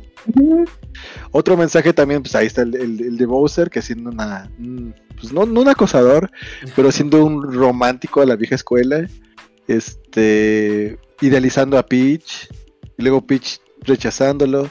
O sea, es héroe y villano a la vez, eso está padre, eso también me gusta y también hay mensaje ahí. No profundiza tanto y es que bueno, ah, porque también profundizar implica que estás pretendiendo llevar el personaje más allá. Y como son personajes de videojuegos a los cuales nunca le desarrollaste la historia tanto, y tienes una imagen de ellos, este, como esa historia que siempre se va, a- se va a repetir en cada videojuego, que es siempre salvar a la princesa y siempre vencer a Bowser y siempre tener a, a Luigi como, como, oh, eh, pues sí, ¿no? Como un auxiliar, como soporte. Pues si tú te metes más eh, de lo debido, podrías destruir el personaje. Y Sí. de hecho se arriesgaba mucho con Bowser, este de Jake Black. Se arriesgó mucho, Sí. pero lo hizo bien. O sea, dices, bueno, al menos tiene sentido porque, porque está atrás de la princesa todo el tiempo, ¿no? Está ¿Y por qué enamorado no lo de ella, quiere casarse. ¿Y por qué no lo pela? ¿Y por qué nunca ya cumplió sus objetivos y a cada rato está intentando? Y dices, bueno, pues al menos no me destruyó el personaje, ya justificó de por qué en cada videojuego comenzamos desde el principio con, con eso. Y no sé, o sea, se me hizo mucho, se me hace con- que tiene mucho sentido eso, pues. A pesar Y- de que que no cumple con las reglas establecidas de la película, o de ser una película. y, y es que Bowser no es jugable. Ok. Sí, pero también siento que esperaba mucho de la película. No sé, Shade, pero yo entré sin expectativas de la película. O sea, ya había visto los trailers, me emocioné mucho, pero yo esperaba nada de la película. Esperaba una mala película y salí muy contento. Y eso me gustó. Por lo mismo, de que no desarrollaron más de lo debido de, de los personajes de la historia. O sea, sí tiene un, tienes un punto muy válido y, y lo, ahorita que lo comento de esa manera, o sea, sí lo veo así. Pero de nuevo, creo que eh, el problema es y el haber querido poner a Mario como abajo en un principio para que al final sea como este personaje que ya conocemos, como implicando que al menos en esta película sí hay como un desarrollo, aunque sea mínimo. Y mi problema es, o sea, de nuevo, no tiene que tampoco ser acá súper gran desarrollo. No. Pero la forma en la que llegan ahí, siento que sí pudo haber man- sido manejado un poco distinta. O sea, tal vez en la pelea final como que... O sea, sí, tal vez que lo, lo de la estrella... O sea, lo de la estrella está muy chido, no lo voy a negar. Como momento, como momento hypeado y la música. O sea, de nuevo, yo me emocioné con esa escena. Pero a- al menos meter- meterle un poquito más de, de- Ahora sí que de struggle. De, le costó un poquito más llegar ahí. Y ya entonces la estrella lo ayudó. Tal vez que la estrella no haya sido suficiente. Y ahora sí que tuvo que haber dado un poquito más de él. Ahí me hubiera funcionado un poquito mejor. Eh, es como No, pero lo que pasa es que Ajá. Lo, que pasa es que ganas. momentos es una construcción distinta. Es decir, em, ok, vayámonos a lo más básico de la literatura. Si tú estás haciendo comedia, estás haciendo una farsa, tus personajes no evolucionan como, como tú lo esperas. No evolucionan. ¿Se me explicó? O sea, por el género literario, creo que va más por ahí. O sea, lo están viendo con, lo- con los eh, arquetipos que hay en la, en, en- en la ficción pop moderna de los últimos años. Pero algo que a mí se me hizo fundamental de esta película, de- del éxito que tiene, y que lo comenté con, con varios amigos, es, es que las estructuras son muy clásicas. O sea, son cosas que ya sabemos que funcionan porque nos las dijo Aristóteles hace dos mil años y Nintendo no le movió ni media coma. O sea, dijo, esto funciona, ¿para qué? Nada más siguió las reglas. Lo que pasa es que son reglas que ya no se siguen y por lo tanto ya no están tan acostumbradas las audiencias. Mm, no sé, pero. Piensa, Bueno, piensa hay- en Flash. Gordon. Bueno, es O sea, que, que, que, que Antonio Gordon. quería. No sé si querías. Perdón, es que de hecho desde hace rato te interrumpimos. Y, y quería que volviéramos a lo tuyo y, y, y ya no pero- Sí, no se preocupen. O sea, primero quería comentar, voy a condensar to- todas las cosas que quería decir hace un momento y tratar de relacionarlas con, con lo que se está hablando. De entrada, en relación a qué tanto explica o no la película el mundo, es decir, esto de que si comes hongos se tal, que las plataformas flotan porque tal, etcétera. Yo creo que esto es así en virtud de que la película es un isekai. Es decir, es un, básicamente es un anime en el cual tienes a un personaje, al prota, que, baja, que va de un mundo del cotidiano a un extraordinario. En Doctor Who tenemos dos personajes, The Doctor, el Doctor y el Companion. El Doctor ya se sabe de izquierda a derecha, de arriba a abajo, de adentro hacia afuera, el universo. Conoce todas las especies, sabe los peligros que hay, sabe cómo actúan y cómo se relacionan con el cosmos y por lo mismo él es el ser sapiente. El Companion, por otra parte, es la figura del espectador de manera tácita. Nosotros nos estamos enfrentando a estos personajes, por ejemplo, a estos aliens, por primera vez, entonces no los conocemos. Necesitamos que el doctor nos diga quiénes son, qué hacen, cuáles son sus motivos, etc. Un Isekai, a mi juicio, tiene una estructura muy similar. Tienes un personaje que pasa de un mundo cotidiano, con el cual estamos familiarizados, a uno desconocido, y él mismo requiere las explicaciones. Darle las explicaciones es en virtud de que él es un humano que llega al mundo champiñón.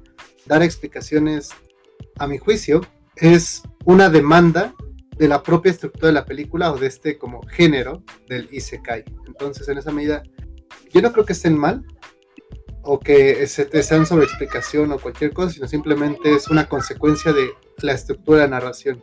Y de hecho me parece incluso hasta correcto que se dé la explicación, porque si Mario cambia de un mundo a otro y no le llama la atención las diferencias, pues ahí hay un problema. Que le llamen las diferencias y que requiere explicaciones es natural. Uno requiere explicaciones cuando va a otra ciudad y hacen las cosas distintas. ¿Cómo será cambiar de mundo? Creo que ahí, ahí le concedo a la película eso, que se me hace verosímil en ese sentido, a pesar de que lo que digan no es verosímil. Luego, eh, la cuestión de el desarrollo de personaje o de la en general de la historia o de la progresión de Mario como personaje a lo largo de la película yo mm, bueno habiendo leído a Aristóteles a la poética de Aristóteles no, no sé qué tan de acuerdo estoy con el comentario de que no de que eh, se tomó la estructura que Aristóteles planteó y no se le movió ninguna coma yo no estoy de acuerdo en esa afirmación pero es una cuestión que se puede analizar y discurrir y que podemos llegar a un acuerdo con los argumentos necesarios. Pero lo cierto es que lo que sí me atrevo a señalar es que esta película usa la estructura del viaje del héroe, pero aún así la usa mal.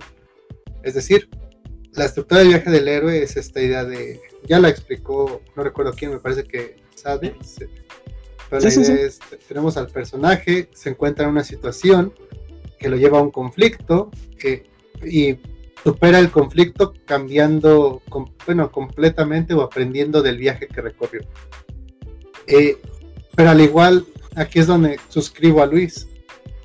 Yo no veo que haya, creo que sí hay un crecimiento en cuanto a la idea de que Mario se vuelve seguro de sus capacidades, pero como que no, no veo el conflicto. O sea, desde el principio es como Peach ve a Mario y dice, tú nos vas a ayudar a resolver esta situación, porque tú eres el único humano que, es- que está aquí, entonces El único. no hay justificación. O sea, es. La película de Mario carece de justificación y carece de problemática para el personaje. Bueno, hay una problemática, pero no es una problemática interna, es una externa. Las problemáticas que dan lugar al desarrollo de personajes tienen que relacionarse necesariamente con cuestiones internas de, de su ánima, de su alma, de lo que sea.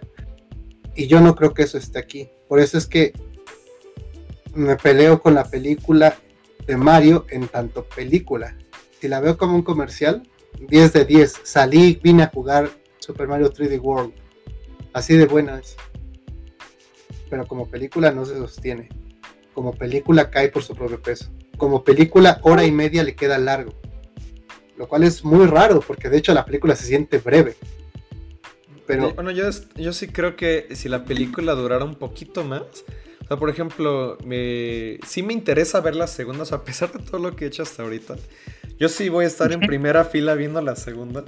Porque pues inevitablemente quiero ver cómo se ponen a...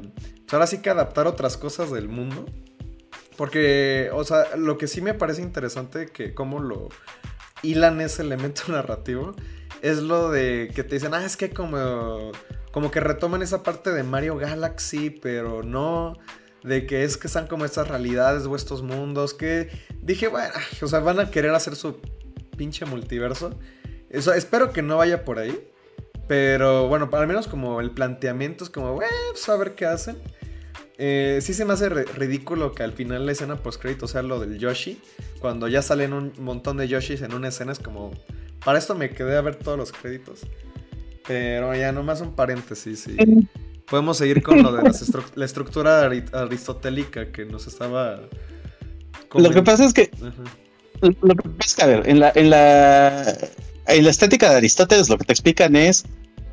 Eh, cómo se estructura que tiene lo, que les decía, sujeto, verbo, predicado. O sea, te van a plantear una historia donde tienes un plomero fracasado que con su hermano que siente que está arrastrando al hermano al fracaso y luego, tras su brillante idea para salir del éxito, se le pierde el hermano.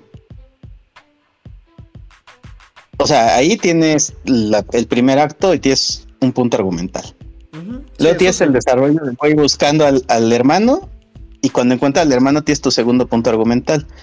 Pero en ese punto, al cambiar las reglas de simplemente entender que su universo era ser plomeros fracasados en Nueva York, el universo es más grande y, y nos metimos en un pedote más grande. El tercer acto es ver cómo ellos restablecen su, su relación con todo, ¿no?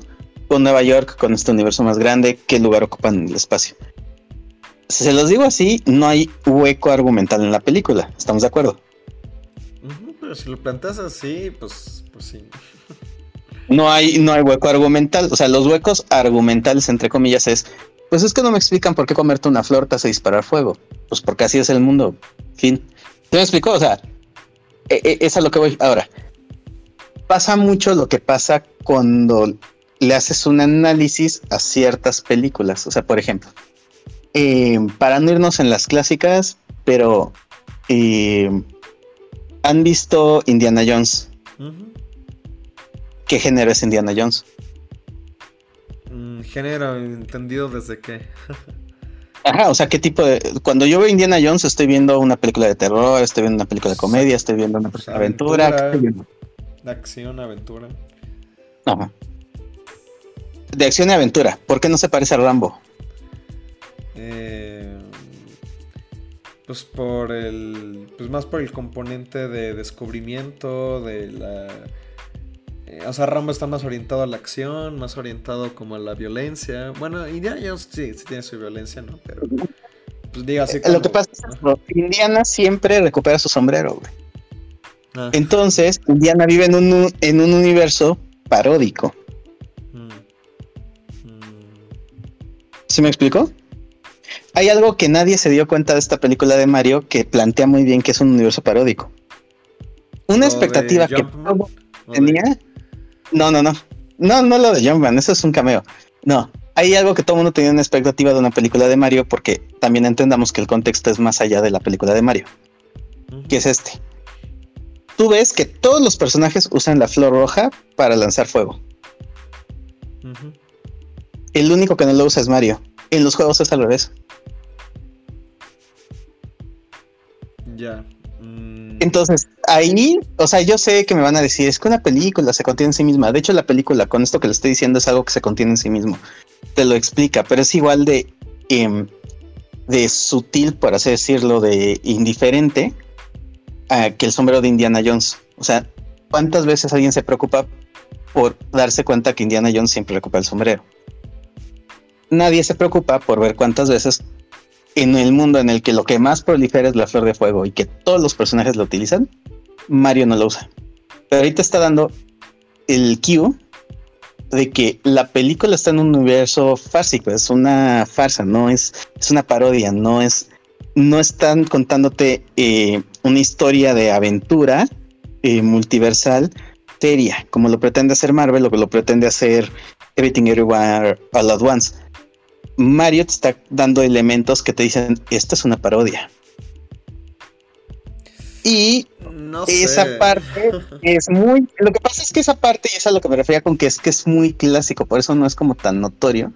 Porque hoy en día, para que hicieras una parodia, tendrías que hacer algo, pues como lo que hace Marvel en sus universos, que ay, como en Volver al Futuro, ay, como en Alien. O sea, sí, ahí ya entendimos que estás en un universo donde sí entendemos esto, porque si no me dices que esto es una parodia, yo no entiendo que sea una parodia. Ok, gracias. Bueno, pero ah, bueno, eh, ahí Marvel lo está haciendo mal. O sea, yo no estoy diciendo que lo tienen que hacer como Marvel. Sí, no, no, no. Lo, que pasa es que ah, yo lo que voy es esto. O sea, el, el problema es este. O sea, Marvel lo hace mal porque lo hace muy obvio.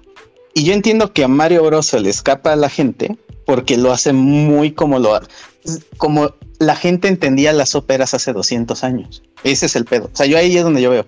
La cosa es demasiado pegada a cómo son estos estándares. Por eso a la gente le gusta, pero le ve los huecos, entre comillas. Pero cuando lo analizan, le pasa lo, lo, contrario que le pasa, por ejemplo, al Día de la Justicia. Si se dan cuenta, y cuando analizamos todo lo de Mario, o sea, es, está culera, pero está bien hecha. Si está bien hecha, ¿cómo podría estar mal? Si está cumpliendo sus objetivos. si se mueve emocionalmente, no puede estar mal hecho. O sea, cuando lo ves por partes, dices está bien hecho por partes, pero su conjunto está mal. Que es lo contrario que le pasaba a Liga de la Justicia. Eh, yo recuerdo cuando salió la Liga de la Justicia, que hubo mucha gente que la fue a ver y cuando les preguntaba me decían, está bien buena. Bueno, ¿te gusta el vestuario? No, está culero. Y la historia, está bien pinche. O sea, les preguntabas por piezas y la película estaba mal. Y conforme pasó el tiempo, la vieron peor. Yo creo que la de Mario va a tener el efecto contrario. Em, porque también necesitas como una especie de. y ahí sí, golpe me va a hacer un polvo de momia. Hay cosas que entiendo que a ustedes se les haga como es que es absurdo que Mario no haya aprendido o que haya encontrado una estrella y así eh, surgieron las cosas. Cuando ya pasaste por varios años de vida, dices, güey, hay gente a la que literal le cae la estrella, cabrón. no mames. No sé nada en su vida y, y, le va bien. Y hay gente que no hace nada en la vida y le va de la ver. O sea, Luigi no hizo nada para que lo atraparan. ¿Estamos de acuerdo? Sí, sí, estoy de acuerdo. hasta, hasta se movió chido para huir y aún así lo atrapan. Eh, es a lo que me refiero. O sea, entiendo que ahorita lo están intentando como encajar en un modelo eh, cultural de los últimos 20 años, que además es muy exitoso porque pensemos en el Señor de los Anillos, todo tiene coherencia. Y el Señor de los Anillos es lo que da pie a cómo vas a construir el lenguaje cinematográfico del 2000 para acá. Eh, Esta está en otro lado, mucho más lejos, mucho más vieja, es más, se parece mucho al planeta de los simios, la original, si la pueden ver. Nah. O sea, ah, el primer tramo de planeta de los simios es Everything happens because it is like it is. O sea, llegan a un planeta desierto según ellos y, ah, mira, hay plantas, pues está chido. Ay, mira, hay agua, pues se puede tomar, ¿no? O sea, no hay ninguna lógica. en lo que ellos hacen. bueno, ahí también siento que toda la parte, bueno, si lo vemos a través del lente de, es, que tal vez, no sé, hay algo ahí que, no, me funciona. Porque a mí el planeta de los simios me encanta, por ejemplo. Es una película que me fascina. Sí, sí, la primera, la original. O sea, a ti sí te hace sentido. Sí, o sea. La primera escena donde el güey se ríe de que le hacen la tumba a la, a la otra morra y los otros son bien solemnes. Es que a, mí me hace sentido a través del lente de, bueno, es una película de ciencia ficción de esa época en la que le puedo permitir como ese tipo de cosas. Por ejemplo, no llego y me, pongo a tomar agua en un planeta. Bueno, o sea, a mí quizá eso no me hace ruido, viéndolo eh, como una película que... Tal vez es eso, como una película de los 60 Y aún así se me hace una película que tiene algo que decir. Y, la película de Mario, bueno, ahorita todo el análisis que estás haciendo se me hace muy interesante. Y sí me pone a dejar, me pone a pensar en muchas cosas. Pero al mismo tiempo sí siento que le estás dando demasiado crédito a los escritores de Illumination. Te juro que yo no le estoy dando nada de crédito a los escritores de Illumination. De hecho, para mí, estos güeyes lo que hicieron fue agarrar el libro más viejo de la biblioteca y construirlo sobre eso. Pero se me hace una movida muy inteligente a nivel de producción por esto. El exitazo queda así un hit. Y además hay otra cosa, pero ahorita que, que dijiste, y ya para entrar al tema de Peach, ahorita dijiste, ah, espero a un hombre. Y hay algo que es bien curioso. Eh, yo cuando le pregunté a mis amigas, lástima que se me olvidó insistirles, entonces se les fue el pedo. Este, eh, mis amigas me dijeron, reinota la Peach. Y a muchas morras les hace sentido, pero muchísimo sentido. A mí, a mí también, y bueno, yo no soy morra, pero... Ajá, o sea, eh, pe- pero a lo que voy es, no deja de ser princesa, no deja de ser doña Girly. Y lo que pasa es que eh, es algo que a mí ya me habían comentado otras morras que son muy fans de Disney y que me decían, es que yo no entiendo por qué piensan que las princesas Disney son retrógradas. Si ellas cuando hacen el análisis de la película ven a una morra que dentro de su feminidad utiliza sus herramientas. Y eso es cierto, o sea, es decir, lo que, es, lo que está pasando es que son herramientas que ya no estamos viendo ahí. Pero, por ejemplo, estoy convencidísimo, por lo menos dentro de mi contexto de, conocidas, que están en el rango de 20 a 35 años, les gustó más la construcción de personaje de Peach que cualquier heroína de Marvel que les hayan aventado. Yo sí estoy de acuerdo. Y eso que les gustan las heroínas de Marvel, o sea, sí les gustan, pero dijeron, ah, no, es que Peach es una morra chida. Y ese tipo de cuestiones yo la veo hacia, les- hacia cómo bajan los elementos en la película en todo lo demás.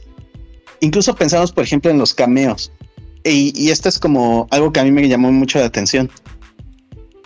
Y hace lo mismo que hace Guillermo del Toro con su serie esta de troles. ¿En qué época están? Porque todo está ambientado en los ochentas. Eh, nada más hay una cosa que no tiene sentido.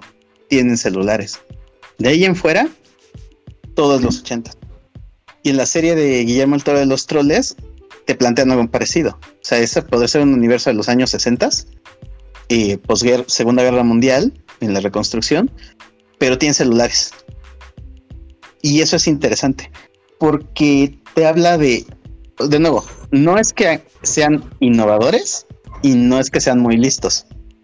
Te habla de un equipo que les dijeron, miren, no nos vamos a meter en pedos, agarremos las lecciones de, o sea, narrativa 1, vámonos sobre lo más básico y sobre eso construimos. Y eso le hace falta por, en general a los medios de entretenimiento, porque por eso luego nos salen cosas como The Last of Us 2.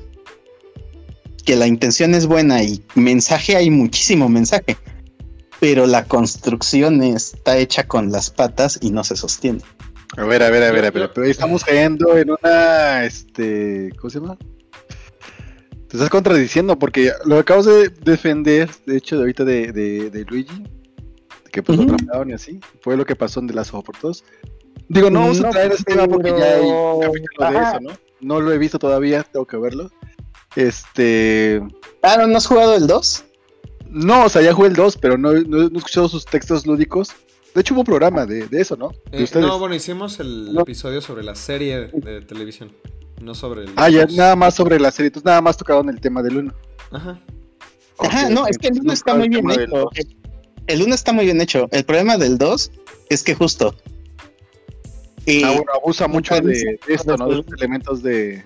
güey, O sea, Uy, te cayó un rayo. ajá, ¿Sabes? se Eh, contradice sus propias reglas. El del 2, ese problema. Mario no, es muy coherente en sus propias reglas. ahorita ya, ya me acordé... Está increíble. me acordé de algo que, que quería sacar y lo pensé cuando estaba viendo la película y siento que incluso hubiera sido más sencillo eh, que lo que... A ver. Ajá, ya, ya, ya me acordé el por qué dije que no me hacía sentido la experiencia de la película o la construcción dramática de la película.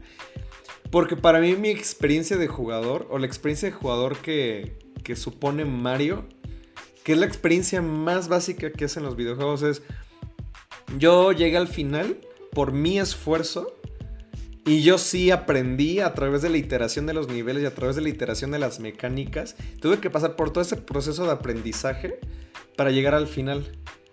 Y de nuevo, en la película parece que Mario ni siquiera, o sea, que no, no pasa por eso. O sea, digo, por ya todo lo que comentábamos, o sea, ya, o sea, no es tanto eso, sino el ver traducida mi experiencia como jugador a la película fue lo que tal vez me hizo en falta, como que viéndolo desde esa perspectiva. Y sin entrar ahorita en hablar en The Last of Us 2, porque yo lo quiero rejugar antes de volver a opinar de ese juego, pero bueno. Pero hay algo interesante, porque según yo eso es lo único que es desarrolla toda la película. Toda la película le dicen, cabrón, ¿cómo no te rindes? Por eso, por eso. Pero a mí me hizo falta más. O sea, porque siento que estaba ahí, estaba ahí, estaba ahí. Y al final le dan la estrella y gana. Que sí puede decir que en el juego a veces, o sea, sí te sale la estrella, pero por nivel. O sea, no en. Bueno, yo no recuerdo que haya una pelea final en un Mario que te dan la estrella y ya, o sea, ganas en automático. Sí. ¿En cuál? En el 1 tú puedes llegar con estrella y atropellas a Bowser. Pero es que es distinto poder llegar. Fíjate, fíjate, yo, estoy, yo quiero hacer un matiz ahí. Eh, lo, que está diciendo Luis es una cosa muy, muy interesante. Porque ahí es que al final, en la película, es al final le dan la estrella y en la otra es, por ejemplo, mm, en los juegos, siempre tengo la posibilidad de llegar como el Mario básico, como el Mario grande o como el Mario con el hongo de fuego, pensando en el primer juego pero que yo lo reciba o no, que llegue a la batalla final o no con ellos, depende completamente de mi habilidad. Y ahí hay una cosa muy, muy distinta, porque si me la dan, soy pasivo. Si llego con ella, soy activo. Es una cuestión de verbos, es una cuestión muy sutil, pero precisamente hay una cuestión de agencia o de pasividad que diferencia ambos medios. Y ya que tengo la palabra, aprovechando, eh, me gustaría eh, francamente, pensando en esto que menciona Sad en torno a la estructura de la película y de cómo parece que retoma Aristóteles, primero, yo no estoy de acuerdo en que lo haga. Este, nuevamente, creo que la película se ve que quiere usar la premisa del viaje del héroe, esa estructura narrativa súper conocida, y simplemente no la usa bien. Luego, aunque usase a Aristóteles, yo no me atrevería a llamarle a eso un movimiento acertado o bueno o a ninguna de estos a ninguno de estos activos eh, positivos en virtud de que es más sencillo que el viaje del héroe. Retomar lo pasado no necesariamente es bueno. Eh, si hubiese usado una estructura distinta que no es la del viaje del héroe pero fuese mejor o que aportase algo distinto diría va órale muy bien pero si retomas algo que de hecho quita cosas, tal vez no va por ahí. Considero. Este. E-, es difícil juzgar la película de Mario. Creo que la prueba es este podcast que ya lleva cerca de hora y media. Eh, no es queja, simplemente es para hacer una muestra de ello. Pero los criterios con los cuales lo estemos juzgando va a determinar nuestra experiencia estética. También la ausencia de criterios, por supuesto, ¿no? Yo la fui a ver y le fui así sin tener expectativa y salí colérico. Pero. El meme, ¿no? No esperaba nada y aún así logran decepcionarme. Efectivamente. Sí, yo, yo soy Dui. Dui es mi animal espiritual. Lo traigo tatuado en el pecho y determina todos mis actuales. Pero igual la disfruté. ¿Qué les digo? Eh, eh, yo solo quiero, bueno, aprovechando que entraste en ese tema, justo eh, es como otra cosa que les decía antes de entrar al podcast, ¿no? De toda esta como confusión que permea en la discusión de la película de Mario. Porque yo vi un... Era un tweet que decía, ¿no? Es que la película de Mario... Eh, eh, es que no es que no la puedes juzgar como una película pero al mismo tiempo sí está bien hecha. Pero al mismo tiempo eh, no me gustó, pero al mismo tiempo sí me gustó, pero al mismo tiempo está hecha para niños, entonces no la puedes juzgar como a partir de eso. Pero al mismo tiempo yo soy un adulto y sí me gustó. Pero al mismo tiempo es que una película animada no la puedes juzgar de la misma manera que una película live action. Pero al mismo tiempo las películas animadas también deben ser consideradas como películas de, de otro tipo. Y al mismo tiempo, o sea, como todas esas contradicciones lógicas, que incluso las podemos llamar así, en toda la discusión sobre Mario se me hace muy interesante. Y, digo, como ahorita todo este, análisis que, hace Sade, pues de cierta manera me hace sentido, pero de nuevo, no me termina de cuajar. O sea, no, no, no te lo termino de, comprar. Aunque sí haces muchos puntos muy interesantes. O sea, siento que todavía hay algo que no. Que, no, o sea, a mí no me, no me, no me, no me convence la película. Yo expuse mis argumentos. O sea, sí, sí, sí te doy peso a, lo, a muchas cosas que comentas. Pero no, simplemente creo que.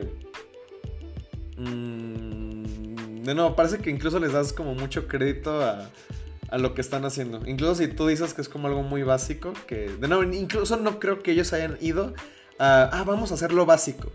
O sea, ¿sabes? Como que incluso eso ya es darle crédito a, a, lo que están haciendo. Sí, yo también. Yo sí, también siento que merecen más crédito todavía, porque sí son unos genios. Este, los... Son los mismos de Teen Titans Go, ¿no? O sea, además de que le meten comedia, sí. lo pues hacen que... muy general, lo hacen para todos.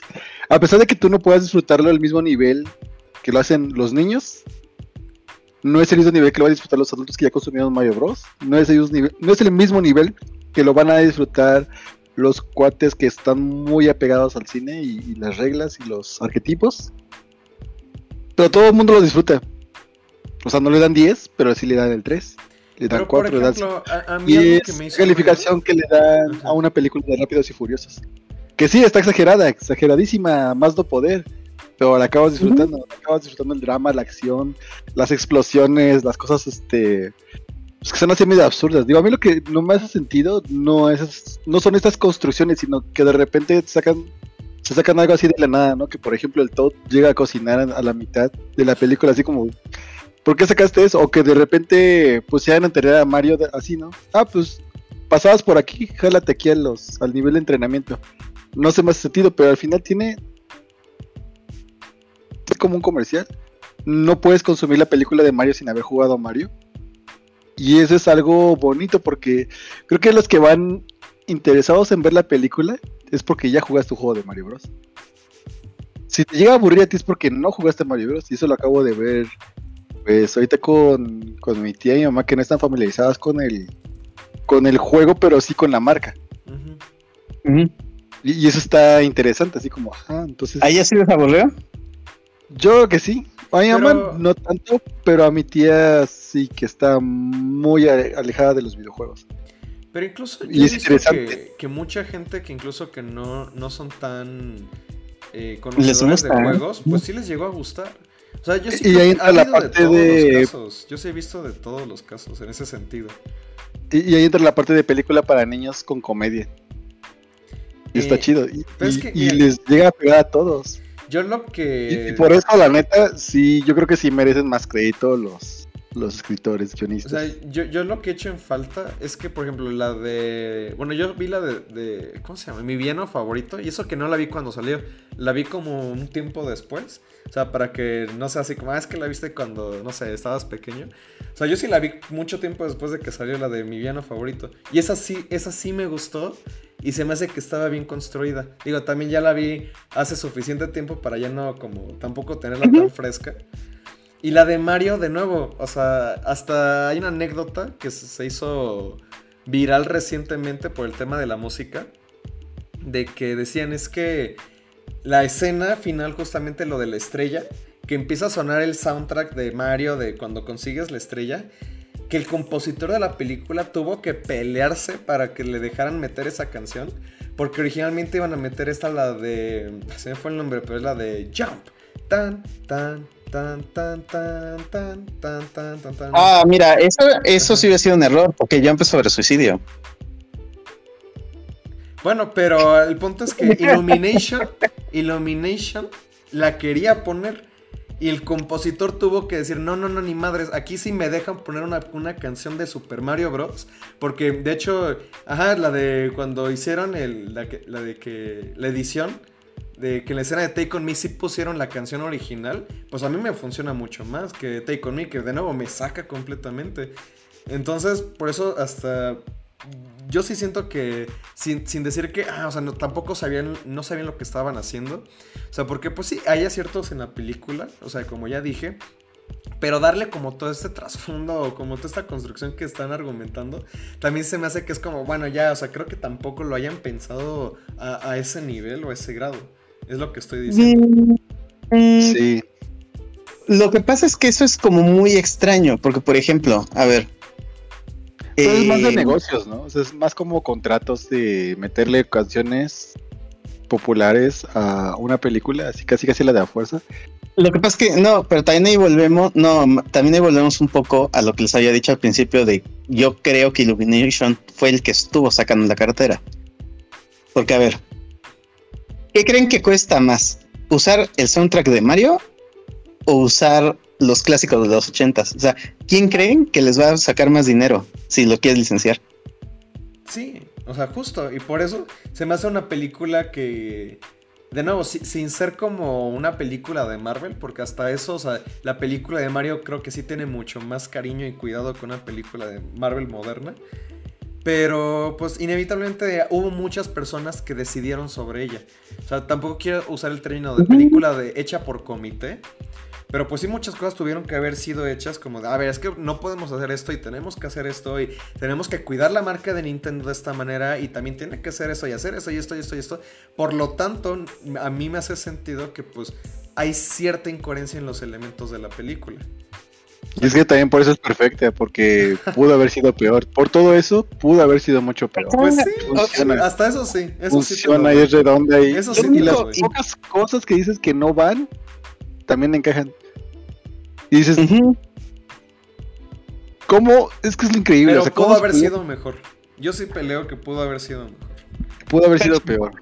Ponle que quitas esas Mejor. canciones. Mira, si hubieras buscado la, la- si hubieras buscado que fueran mejor, yo creo que sí la arruinaban. Mira, a mí me hubiera gustado que hubiera salido Rosalina, hubiera gustado que saliera Daisy, por ejemplo, o que hubiera tenido más tiempo en batalla de Yoshi. Pero al final digo, qué bueno que no lo metieron. Qué Bueno, que sí no innecesario que hayan metido, al menos ahorita, como más tiempo de Josh o Rosalina o lo que sea. O sea, yo lo veo más con lo que tenían. Yo sí creo que pudieron haber. eh, No, incluso, incluso exprimido lo que ya tenían. Porque, por ejemplo, la película de Lego. Que no, no me gusta como hacer estos como... o no por meterme en un análisis comparativo o lo que sea. Pero la película de Lego a mí me funciona también mucho más. Que es incluso una película que también va por la parte de la nostalgia. Que va por la parte de, hey, ¿te acuerdas que tú jugabas con Lego de pequeño? No manches, a mí Ah. esa película me, me parece como mucho mejor construida, lograda en muchos sentidos que la de Mario. A Pero ver, pero también mira. la de Lego empiezas con un héroe que se está desarrollando también. O sea, es, es un personaje desde cero. Pero... Y Mario no. De hecho, con Mario siento que arriesgaba muchísimo al meter la familia. Y Eh, funcionó. Ajá, bueno, A mí no, a mí no, a mí no me hace match la familia. A mí sí. O sea, es que porque sí se ve muy fuera de- que- No, hasta eso, fíjate, se me hace curioso Ah, porque digo, bueno, pues está bien, funciona. No me tienes que explicar. Ajá, Ahí sí, como para- no me tienes que explicar por qué está la familia. Es como, bueno, pues ya está la familia y ya. Pero. Ajá. ajá. Pero, pero a mí como consumidor del juego, pues no, o sea, es Yo como pues, es innecesario. del juego. ¿eh? No, pero así de que digas, bueno, como parte de comercial, o sea, la familia sobra y que esté y que, que esté ahí. No sé, siento, siento que sobra un poquito. Pero bueno, ya la metiste, la metiste con, con fines de justificar el lo que sea de, de Mario Bros, ¿no? Que en este caso es que no lo apoyan, que se siente como nada, que tiene de superarse, de independizarse. Que pues es precisamente la edad en la que estamos muchos de nosotros, ¿no? Algunos ya están más independizados que otra cosa, pero pues Sí, sí, está buena la charla. A mí sí me está gustando. Este, pero sí, digo, es lo, es lo que de repente me, me, me, me hace ruido de que metas como a Spike. Que Spike también es un, un personaje que ya conocíamos antes. O se supone debemos de Ah, conocer varios, ¿no? Este, Spike, ¿a quién más metieron? Bueno, la familia de Mario es la que no me, no me hace match, pero pero ella está ahí y, y- y funciona como parte del cuento, ¿no? Como parte del mensaje que quieren meter, que es a lo mejor pequeño, a lo mejor no, no tiene tanto impacto, pero pero ahí está y, y funciona, al menos para la película. Sí, yo no, y yo por ejemplo, yo no veo, o sea, a ver, son tres canciones licenciadas, o sea, va, Eh, las hubieras cambiado, pones canciones de Mario en todo, y Son más, ¿no? mejora más, no, nada más son tres, Take Ah. on Me y otras dos, Eh, si quieres, vuelve a ver la película para que las cuentes. Eh, Aparecen los o créditos. o, ve- o checan en los créditos. O sea, yo no veo que mejorara mucho la película o que cambiara esencialmente la película. Eh, que le expliques más, por ejemplo, ¿no? Que incluso todas estas cosas que son muy incoherentes, la película las hace notar más, porque vuelvo, al punto, es que es una farsa. Lo recalcan. O sea, Mario dice qué pedo que flotan dos bloques. Mario se pregunta qué pedo que hay hongos que están vivos y hongos que son hongos, güey. Eh, o sea, todas estas cosas son eh, muy reiterativas. Y yo sí creo que cuando tú ves estos elementos que están reiteradamente siendo muy expresados, te está diciendo esto es una farsa. Este es ese tipo de comedia que además, eh, lo que les comentaba, a ver, ¿cuál fue la última película que vieron que era una farsa? Híjole, ¿en qué sentido? Eh, que su género de película de comedia era farsa y no parodia. O sea, que fuera Ah. farsa. Ah, película, no serie. Porque serie. No, es que ni las de de- Marvel son, son farsas, son parodias. Película paródica. Ay, a ver, ¿cuál fue la última? La última? No, pero pe- película fársica, porque parodias son como Scary Movie y esas madres. Farsi, o sea, la, la farsa no es, en, no es en el mismo tono de. O sea, hay muchos géneros dentro de la comedia y lo que pasa es que se explora A un poco. La de los multiversos, la de todo en todo en el mismo lugar, eh, no sé qué. Mm. ¿Esa, esa cuenta? Esa, por Todo ejemplo, en todas esa, por partes. ejemplo, es un melodrama, no es una, no es propiamente una comedia. Sí. A ver, que entonces, a ver, ¿qué estamos buscando? ¿Comedia falsa? fársica, se llaman así, comedias fársicas. Es que es un género poco explorado de la comedia y ese es, el, es uno de los pedos. O sea, a todo el mundo le va a gustar, pero no le va a poder encontrar el nombre porque no es como que sea muy popular e- ese género. Porque buscaron algo que fuera mu- muy... sea, a ellos no les importa eh, el hecho de que el público le pase un análisis profundo, sino lo que les interesa es que tenga éxito, que sea Sí. memorable y una cosa memorable y la cosa memorable es cuando tú aplicas algo que la gente le haga- lo pueda entender, pero que no esté tan familiarizado, ¿no? Y creo que Mario lo logra muy bien. Por eso a mí sí se me hace como película un 10 de 10 y para mí como película se sostiene. Claro que si a una farsa le empiezas a poner criterios de otras cosas como un viaje del héroe, pues no. Si a una farsa de un viaje del héroe le lo entiendes como una farsa, dices, ah, pues claro, se burlan de estas cosas. De hecho, eh, volviendo un poco a lo del tema del aventar eh, bolas de fuego. A ver, nada más para Algo que te enseñan en la, primer- en la primera escena es que Mario es buenísimo cachando y aventando cosas. Eh, Bueno, bueno, an- antes de que entres ahí. ¿Cómo escribe comedia fálsica en inglés? Porque estoy buscando y me sale comedia. Igual, pero sin la... Igual, pero sin la A. Farsic Comedy. Ajá, Farsic. Ajá, Farsic. Ah, y, viendo ya los soundtracks, son 10. Ujú. Que de hecho te toman como licencia la de DK Rap. Ah, bueno. Ajá. Ah. Y- No, pero era- que sean de los 80 y así, porque todas las de Nintendo son licencia. A ver, te les digo, es Battle with Honor or Humanity de Tomoyasu Ohote. No sé si es japonesa, me supongo. Esa es, ajá. Ah, Eh, es- japonés. No Sleep Till Broccoli de los Beastie Boys. Mm. Habanera de George Bizet. No sé si se pronuncia así. Attack Fury Bowser Bueno. Ajá. de 3D War y Bowser's Fury. Ah, bueno, es la, la primera rola que escuchamos, creo, ¿no? Es que ese es el pedo. Out for a Hero de Bonnie Tyler. Es así. Take on. Me de Aja. DK Rap de Grant Kirkhope de Donkey Kong 64. Ujú. Eh, Thunderstruck de ACDC. We, Within March. Bueno, Sí. O sea, Pero que, esa o sea, es pero que muy ponen- genérica, ¿no? Pero aquí le puse como, aquí le ponen como también que es parte de. Y Mr. Blue Sky de Electric Light Orchestra. Sí. Ah, esa era la otra que. Ajá. O sea, pero en realidad que, Son que, en que las 10, dices así. Ujú. como Pero cuatro. si te das cuenta, también son las de, también son las de Nintendo que se las querían cobrar. O sea, eso es a lo que voy. La neta es que por lo que ya habían soltado de lana, pues yo también hubiera licenciado las más baratas. Ah, pero ahorita ya recuperaron y. No, Y- pero ahorita, pero tú no sabes, o sea, ahorita, pero tú no sabes antes de lanzar el producto si lo vas a recuperar. O sea, yo estoy seguro que para la próxima no ponen ni una licenciada. O sea, todas van a ser de Nintendo y se las van a pagar.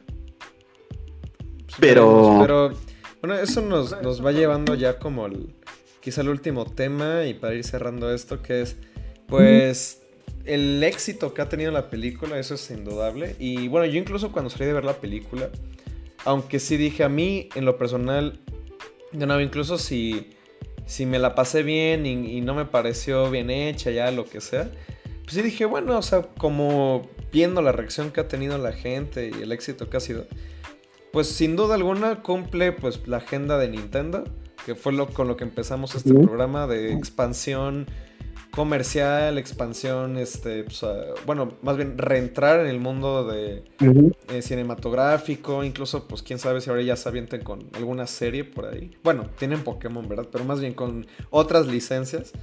Eh, ¿Cómo ven el tema del el futuro de las adaptaciones? Ahora que Super Mario pues eh, fue un super exitazo.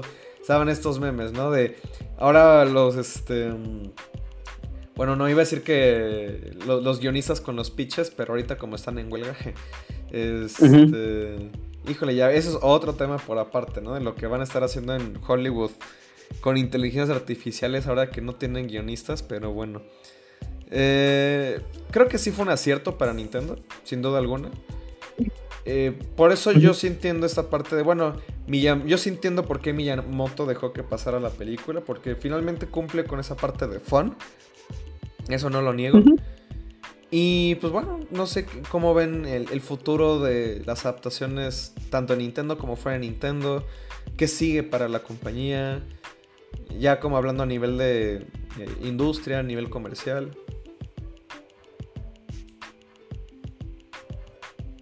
Ahí también, por ejemplo, no sé si Antonio te, corten, te nos fuiste, sigues ahí, pero bueno, si no, quien, quien quiera tomar la palabra primero, adelante. Sí, aquí estoy, perdón. Es que eh, decidí quitarme un momento los audífonos, entonces desactivaba mi micrófono cuando estaba en eso. Ah, Ahora, yo el futuro de las películas, de las adaptaciones, lo veo, no, no lo veo de manera clara, pero tengo certeza en que no vamos a tener esta clase de buenos productos de manera constante. Es decir, al final del día hay una cuestión de manufac- manufacturación detrás de estos productos, porque la película de Mario es un producto, es simple nuevamente. Entonces, vamos a tener aciertos, vamos a tener eh, momentos turbios, momentos tristes, momentos que nos van a hacer decir, no debimos de haber adaptado esto, esto fue un error. Pero siempre ha sido así, siempre va a ser así. Y al final del día, los ejercicios críticos que hagamos, como el que estamos haciendo aquí, nos van a permitir a la larga di- discernir entre lo que vale la pena y lo que no. Estoy emocionado por ver cómo el cine, la televisión, otros medios toman y retoman del videojuego, pero más emocionado aún estoy por ver cómo hacen uso de sus propias herramientas para contar historias igual de emocionantes e igual de interesantes. The Last of Us no me gustó la serie, porque simplemente el videojuego ya era una serie. Es decir, tenía una estructura muy de serie, tenía sus diferencias, tiene sus virtudes como videojuego, pero la adaptación es un poco es un poco sencilla, comillas grandes de hacer. Pero nuevamente, y para sintetizar, no, sé, no creo que vayan a ser completamente buenas las adaptaciones venideras, tampoco creo que van a ser malas. Simplemente van a ser variadas, múltiples, diversas, como han sido. Y nos va a quedar pensar sobre ellas conforme el tiempo vaya pasando y conforme estos nuevos productos nos vayan llegando. Sí.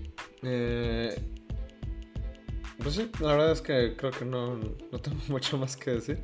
O, o tal vez alguien tenga como algún punto como que sea más clavado. Digo, también es que como he estado yo revisando mucho el tema de adaptaciones en los últimos podcasts, pues también como que ya No sé qué más podemos aportar. Mm, yo solamente... Esperen sentados. ¿Cómo? Esperen sentados. O sea, No, sí. van a sacar porque nadie le dice Ah. que no a mil millones de dólares. Sí. Pero, no, o sea, que no esperen como las de Marvel que sale una cada dos años eh, de cada saga, pues. Ah, ya. Ajá. Este, no, o sea, yo creo que la de Donkey, que contractualmente ya la tienen amarrada, o sea, la vamos a ver en 2028, un pedo así. O sea, yo no las veo ni, de- ni cerca. O sea, creo que van a ser muy espaciadas por la filosofía de armarlas bien. Ah, yo creo que sí. Por el dinero, yo creo que van a empezar a cronchar ahí. Y lo van a hacer bien. Pero va a ser raro que, que veamos ese tipo de productos. Digo, si agarran un ritmo como el que agarró Marvel, de tener éxito tras éxito, va a ser más seguida. Y va a estar cuidado, sí. Lo que me preocuparía a mí es una adaptación de Zelda, por ejemplo. Franquicias que, que tienen, que les tenemos mucho cariño y que arriesgan demasiado y se desvíen de repente. Es eso, que se Es que- desvíen. No, y. Pero ejemplo, la recomendación Zelda siempre es la misma. ¿Mm? No, y es que Zelda es como Final Fantasy, o sea, ¿cuál, cuál vas a adaptar, no? O sea, porque no, es- no tiene ni la misma coherencia interna de, de juego a juego. Ajá, justo. Sí, la de Zelda va a ser todo un tema eh, cuando salga, porque incluso ya dijeron, ¿no? Que después de ver el éxito que tuvo la de Mario, que pues no, no descartan una de Zelda. Que también a ver qué tal sale. y- Iban, iban a hacer también una película de, de uno, no sé si era Metroid y otra que no era de Nintendo, era este. La que tienen es de Donkey, o sea, por contrato. Red Dead Redemption. Donkey tienen Donkey. Sí, según yo. Pero no, no me acuerdo que, que alguien quería hacer del videojuego una película. Creo que era Gears of War, ¿no? ¿O era serie? No me acuerdo cuál era. Era una franquicia igual famosa de videojuegos. Que querían hacer la película y pues sí parecía interesante la idea. pues, Ay, Según sé, o según recuerdo, Dave Bautista estaba como muy apuntado para la adaptación cinematográfica de Gears of War. De Pero no sé si este producto despegó o si siquiera está en producción. Ah, ¿sabes cuál? Ghost of Tsushima, creo que va a ser. Era, era, era la, la- Es que no es fra- una franquicia como tal, pero sí. Sí, buena Pero para. esa ya existe, güey. Esa ya la hizo Kurosawa. Hace como Ah, 40 bueno. años. No, pero la adaptación directa del videojuego. Que sí Sí, tenía. sí, bueno. No tiene promesa. Creo que había otra, este, no recuerdo. Pero sí, o sea, la recomendación es la misma. O sea, nunca esperes nada de, de esto, porque pues creo que la mejor manera de ver de ese tipo de películas es entrar al cine sin esperar nada bueno.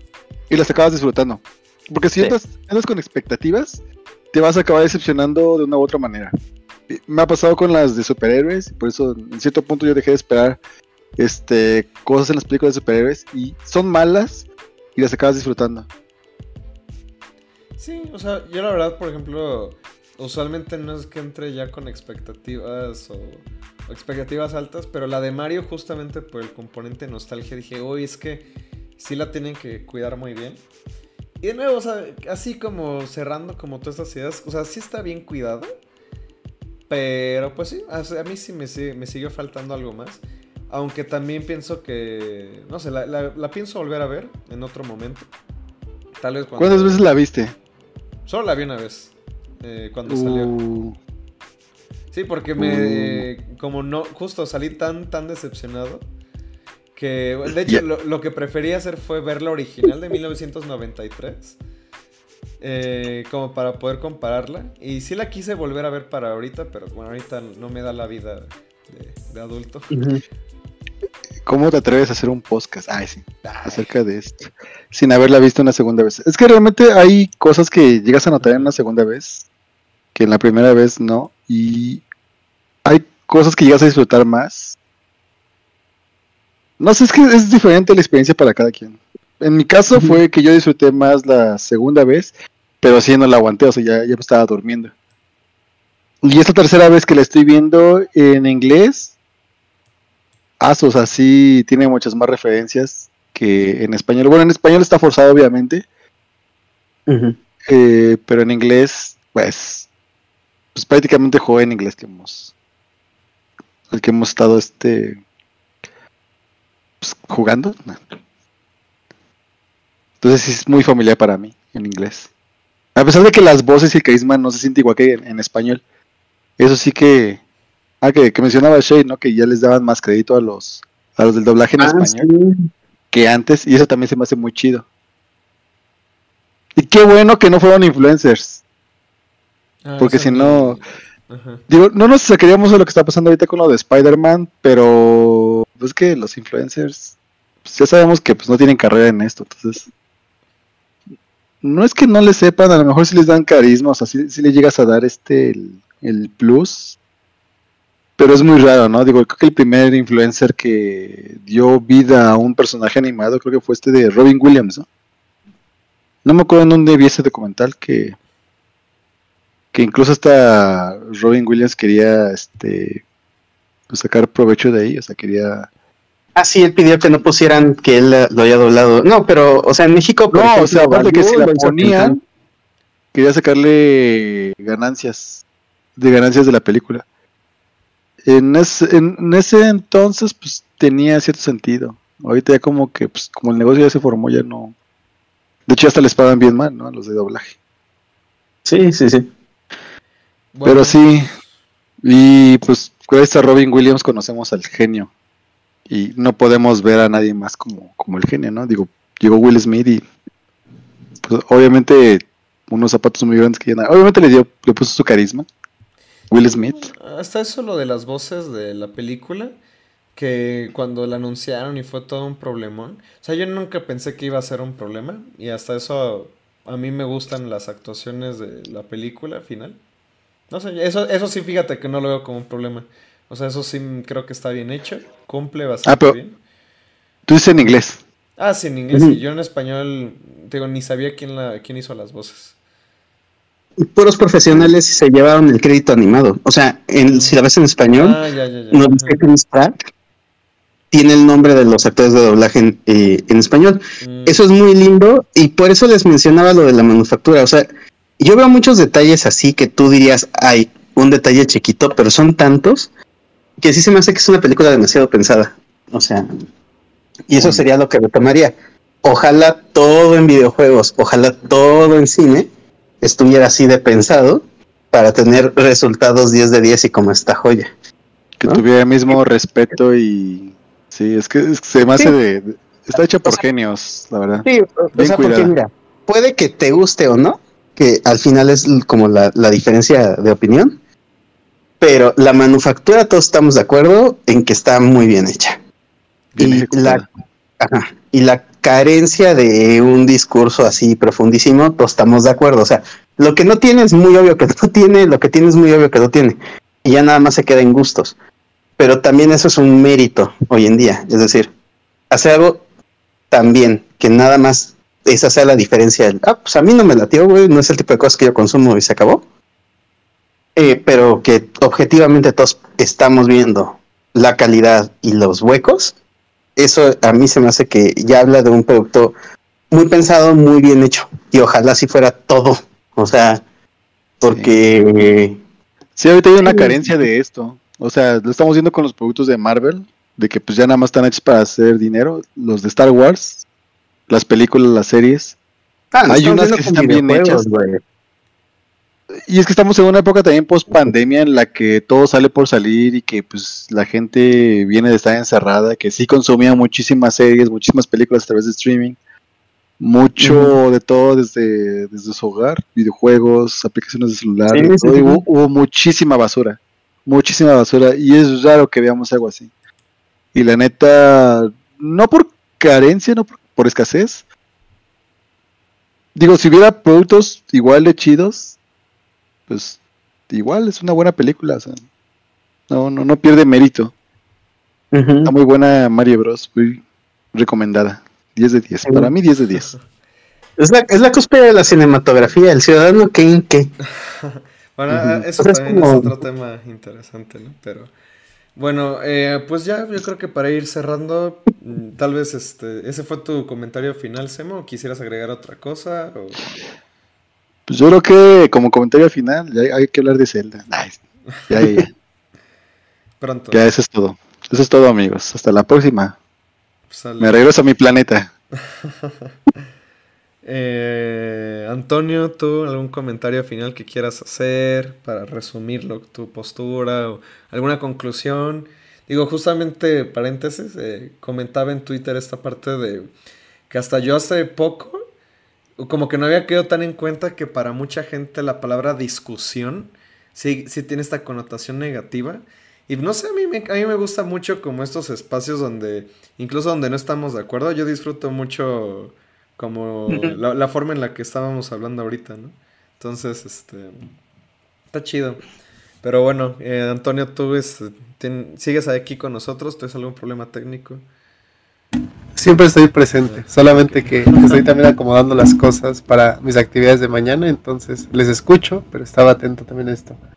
Ahora, Ciertamente mi última intervención sobre qué espero a futuro en torno a el cine o las adaptaciones trataba de presentarlo como mi conclusión, pero ya que se me dio otra vez la palabra, solamente para decir que la, nuevamente hablar de la película de Mario es difícil, la óptica que manejemos es difícil, pero como ya lo mencionó Luis, lo importante de la discusión, del diálogo, de la reflexión compartida es comprender y aproximarnos a estas nuevas maneras distintas de comprender un mismo producto. Yo salgo de aquí emocionado de todas las cuestiones intelectuales que trajeron a la mesa y gustoso de haber estado. Entonces, gracias Luis por la invitación y gracias a mis compañeros por tan, tan interesante discusión. Sí, la, verdad se puso muy, muy bueno y, es justo lo que quería finalmente que, hubiera aquí variedad de, de opiniones y no fuera una recámara de eco, ¿no? Y pues bueno, ya al final, este. David, Sade, ¿tú qué, nos comentas para terminar? No, pues que sigan acá escuchando tu podcast, está bien bueno. Eh, gracias. ah, también si quieren hacer comerciales todos, adelante. ¿eh? Bueno, de Antonio lo hicimos al inicio, tú Sem algún lo del Super Jam Bros, ahorita no, o alguna otra cosa. Pues ahorita estamos reactivando los Game Dev Chats por si se quieren por si le quieren entrar. Digo, los Game Day Chats son como tipo podcast que son abiertos, o sea, están invitados también si quieren entrarle. Este, digo, la fecha que se va a publicar esto, no sé cuándo sea, pero va a estar disponible próximamente, si no es que esté disponible en su canal de streaming favorito. Eh, uno acerca de producción. Entonces va a estar interesante si quieren entrarle ahí a discutir, a, a poner dudas, quejas, sugerencias acerca de de qué es lo que podemos hablar sobre producción de videojuegos, porque si queremos tocar el tema de, ok, soy alguien que sabe hacer videojuegos, ¿qué sigue? Alguien que salió de estudiar, alguien que está buscando chamba en videojuegos, alguien que quiere hacer su propio estudio, alguien que quiere ser un solo developer. ¿Cómo nos metemos a esto de los videojuegos, no? De la parte de, pues sí, en la lechura. ¿Cómo... bueno ese tema. ¿Qué, ¿Qué es buena idea? ¿Qué es mala idea? como ¿te acuerdas en los Animaniacs? Buena idea, mala idea, los poquitos, ¿no? este, Sí, no, también depende del de, punto en el que te encuentres como, como ser humano antes que desarrollador. que ya quieres quitar la palabra, ¿no? Dices. Que tiene sentido, sí. Pero pues, antes de, de, de que de alguien que se autoexplota, ¿cuál sería el camino ideal para, para hacer tu propio videojuego, si lo haces por hobby, si lo haces por, por carrera. En fin, pues eso lo vamos a discutir en, ese, en ese podcast. Están invitados. bueno. Discutir. Sí, así es. Sí, es que yo no, entiendo por qué se le da una connotación negativa a confrontar ideas con otras personas, pero pues, creo que eso dice mucho de la sociedad, ¿no? Como diría el Joker. eh, Vivimos en la sociedad. ¿Qué? Vivimos en una ah, sociedad. Sí, justo. Bueno, después de este ilustre comentario, pues ya podemos ir terminando, ¿no? Eh, pues bueno, muchas gracias por haber escuchado mm, el podcast. Los invito a que sigan las redes, en Twitter, en Instagram, se buscan textos lúdicos, ahí les aparece. También en YouTube, que ahí va el proceso de ponernos al corriente, de ya para que los episodios salgan todos a la vez en todas las plataformas. De momento, para cuando escuchen este episodio, seguramente en YouTube va a estar como el 12, 15 por ahí, pero bueno. Eh, ya para cuando escuchen este en YouTube, pues ya va a ser pronto a estar todo al corriente. Pero bueno, fuera de eso, eh, pues ahí encuentran todos los enlaces pertinentes. También de cualquier manera siempre dejo la, cualquier este, enlace pertinente a la conversación en la descripción de aquí en Spotify, en Google Podcasts y Apple Podcasts. Y pues ya, muchas gracias por llegar al final, si es que llegaron. Y nos escuchamos en el siguiente episodio. Muchas gracias. Y muchas gracias una vez más a los invitados. Así gracias a ti por invitarnos. Estuvo gracias. Mi primera vez. Sale. Hasta luego.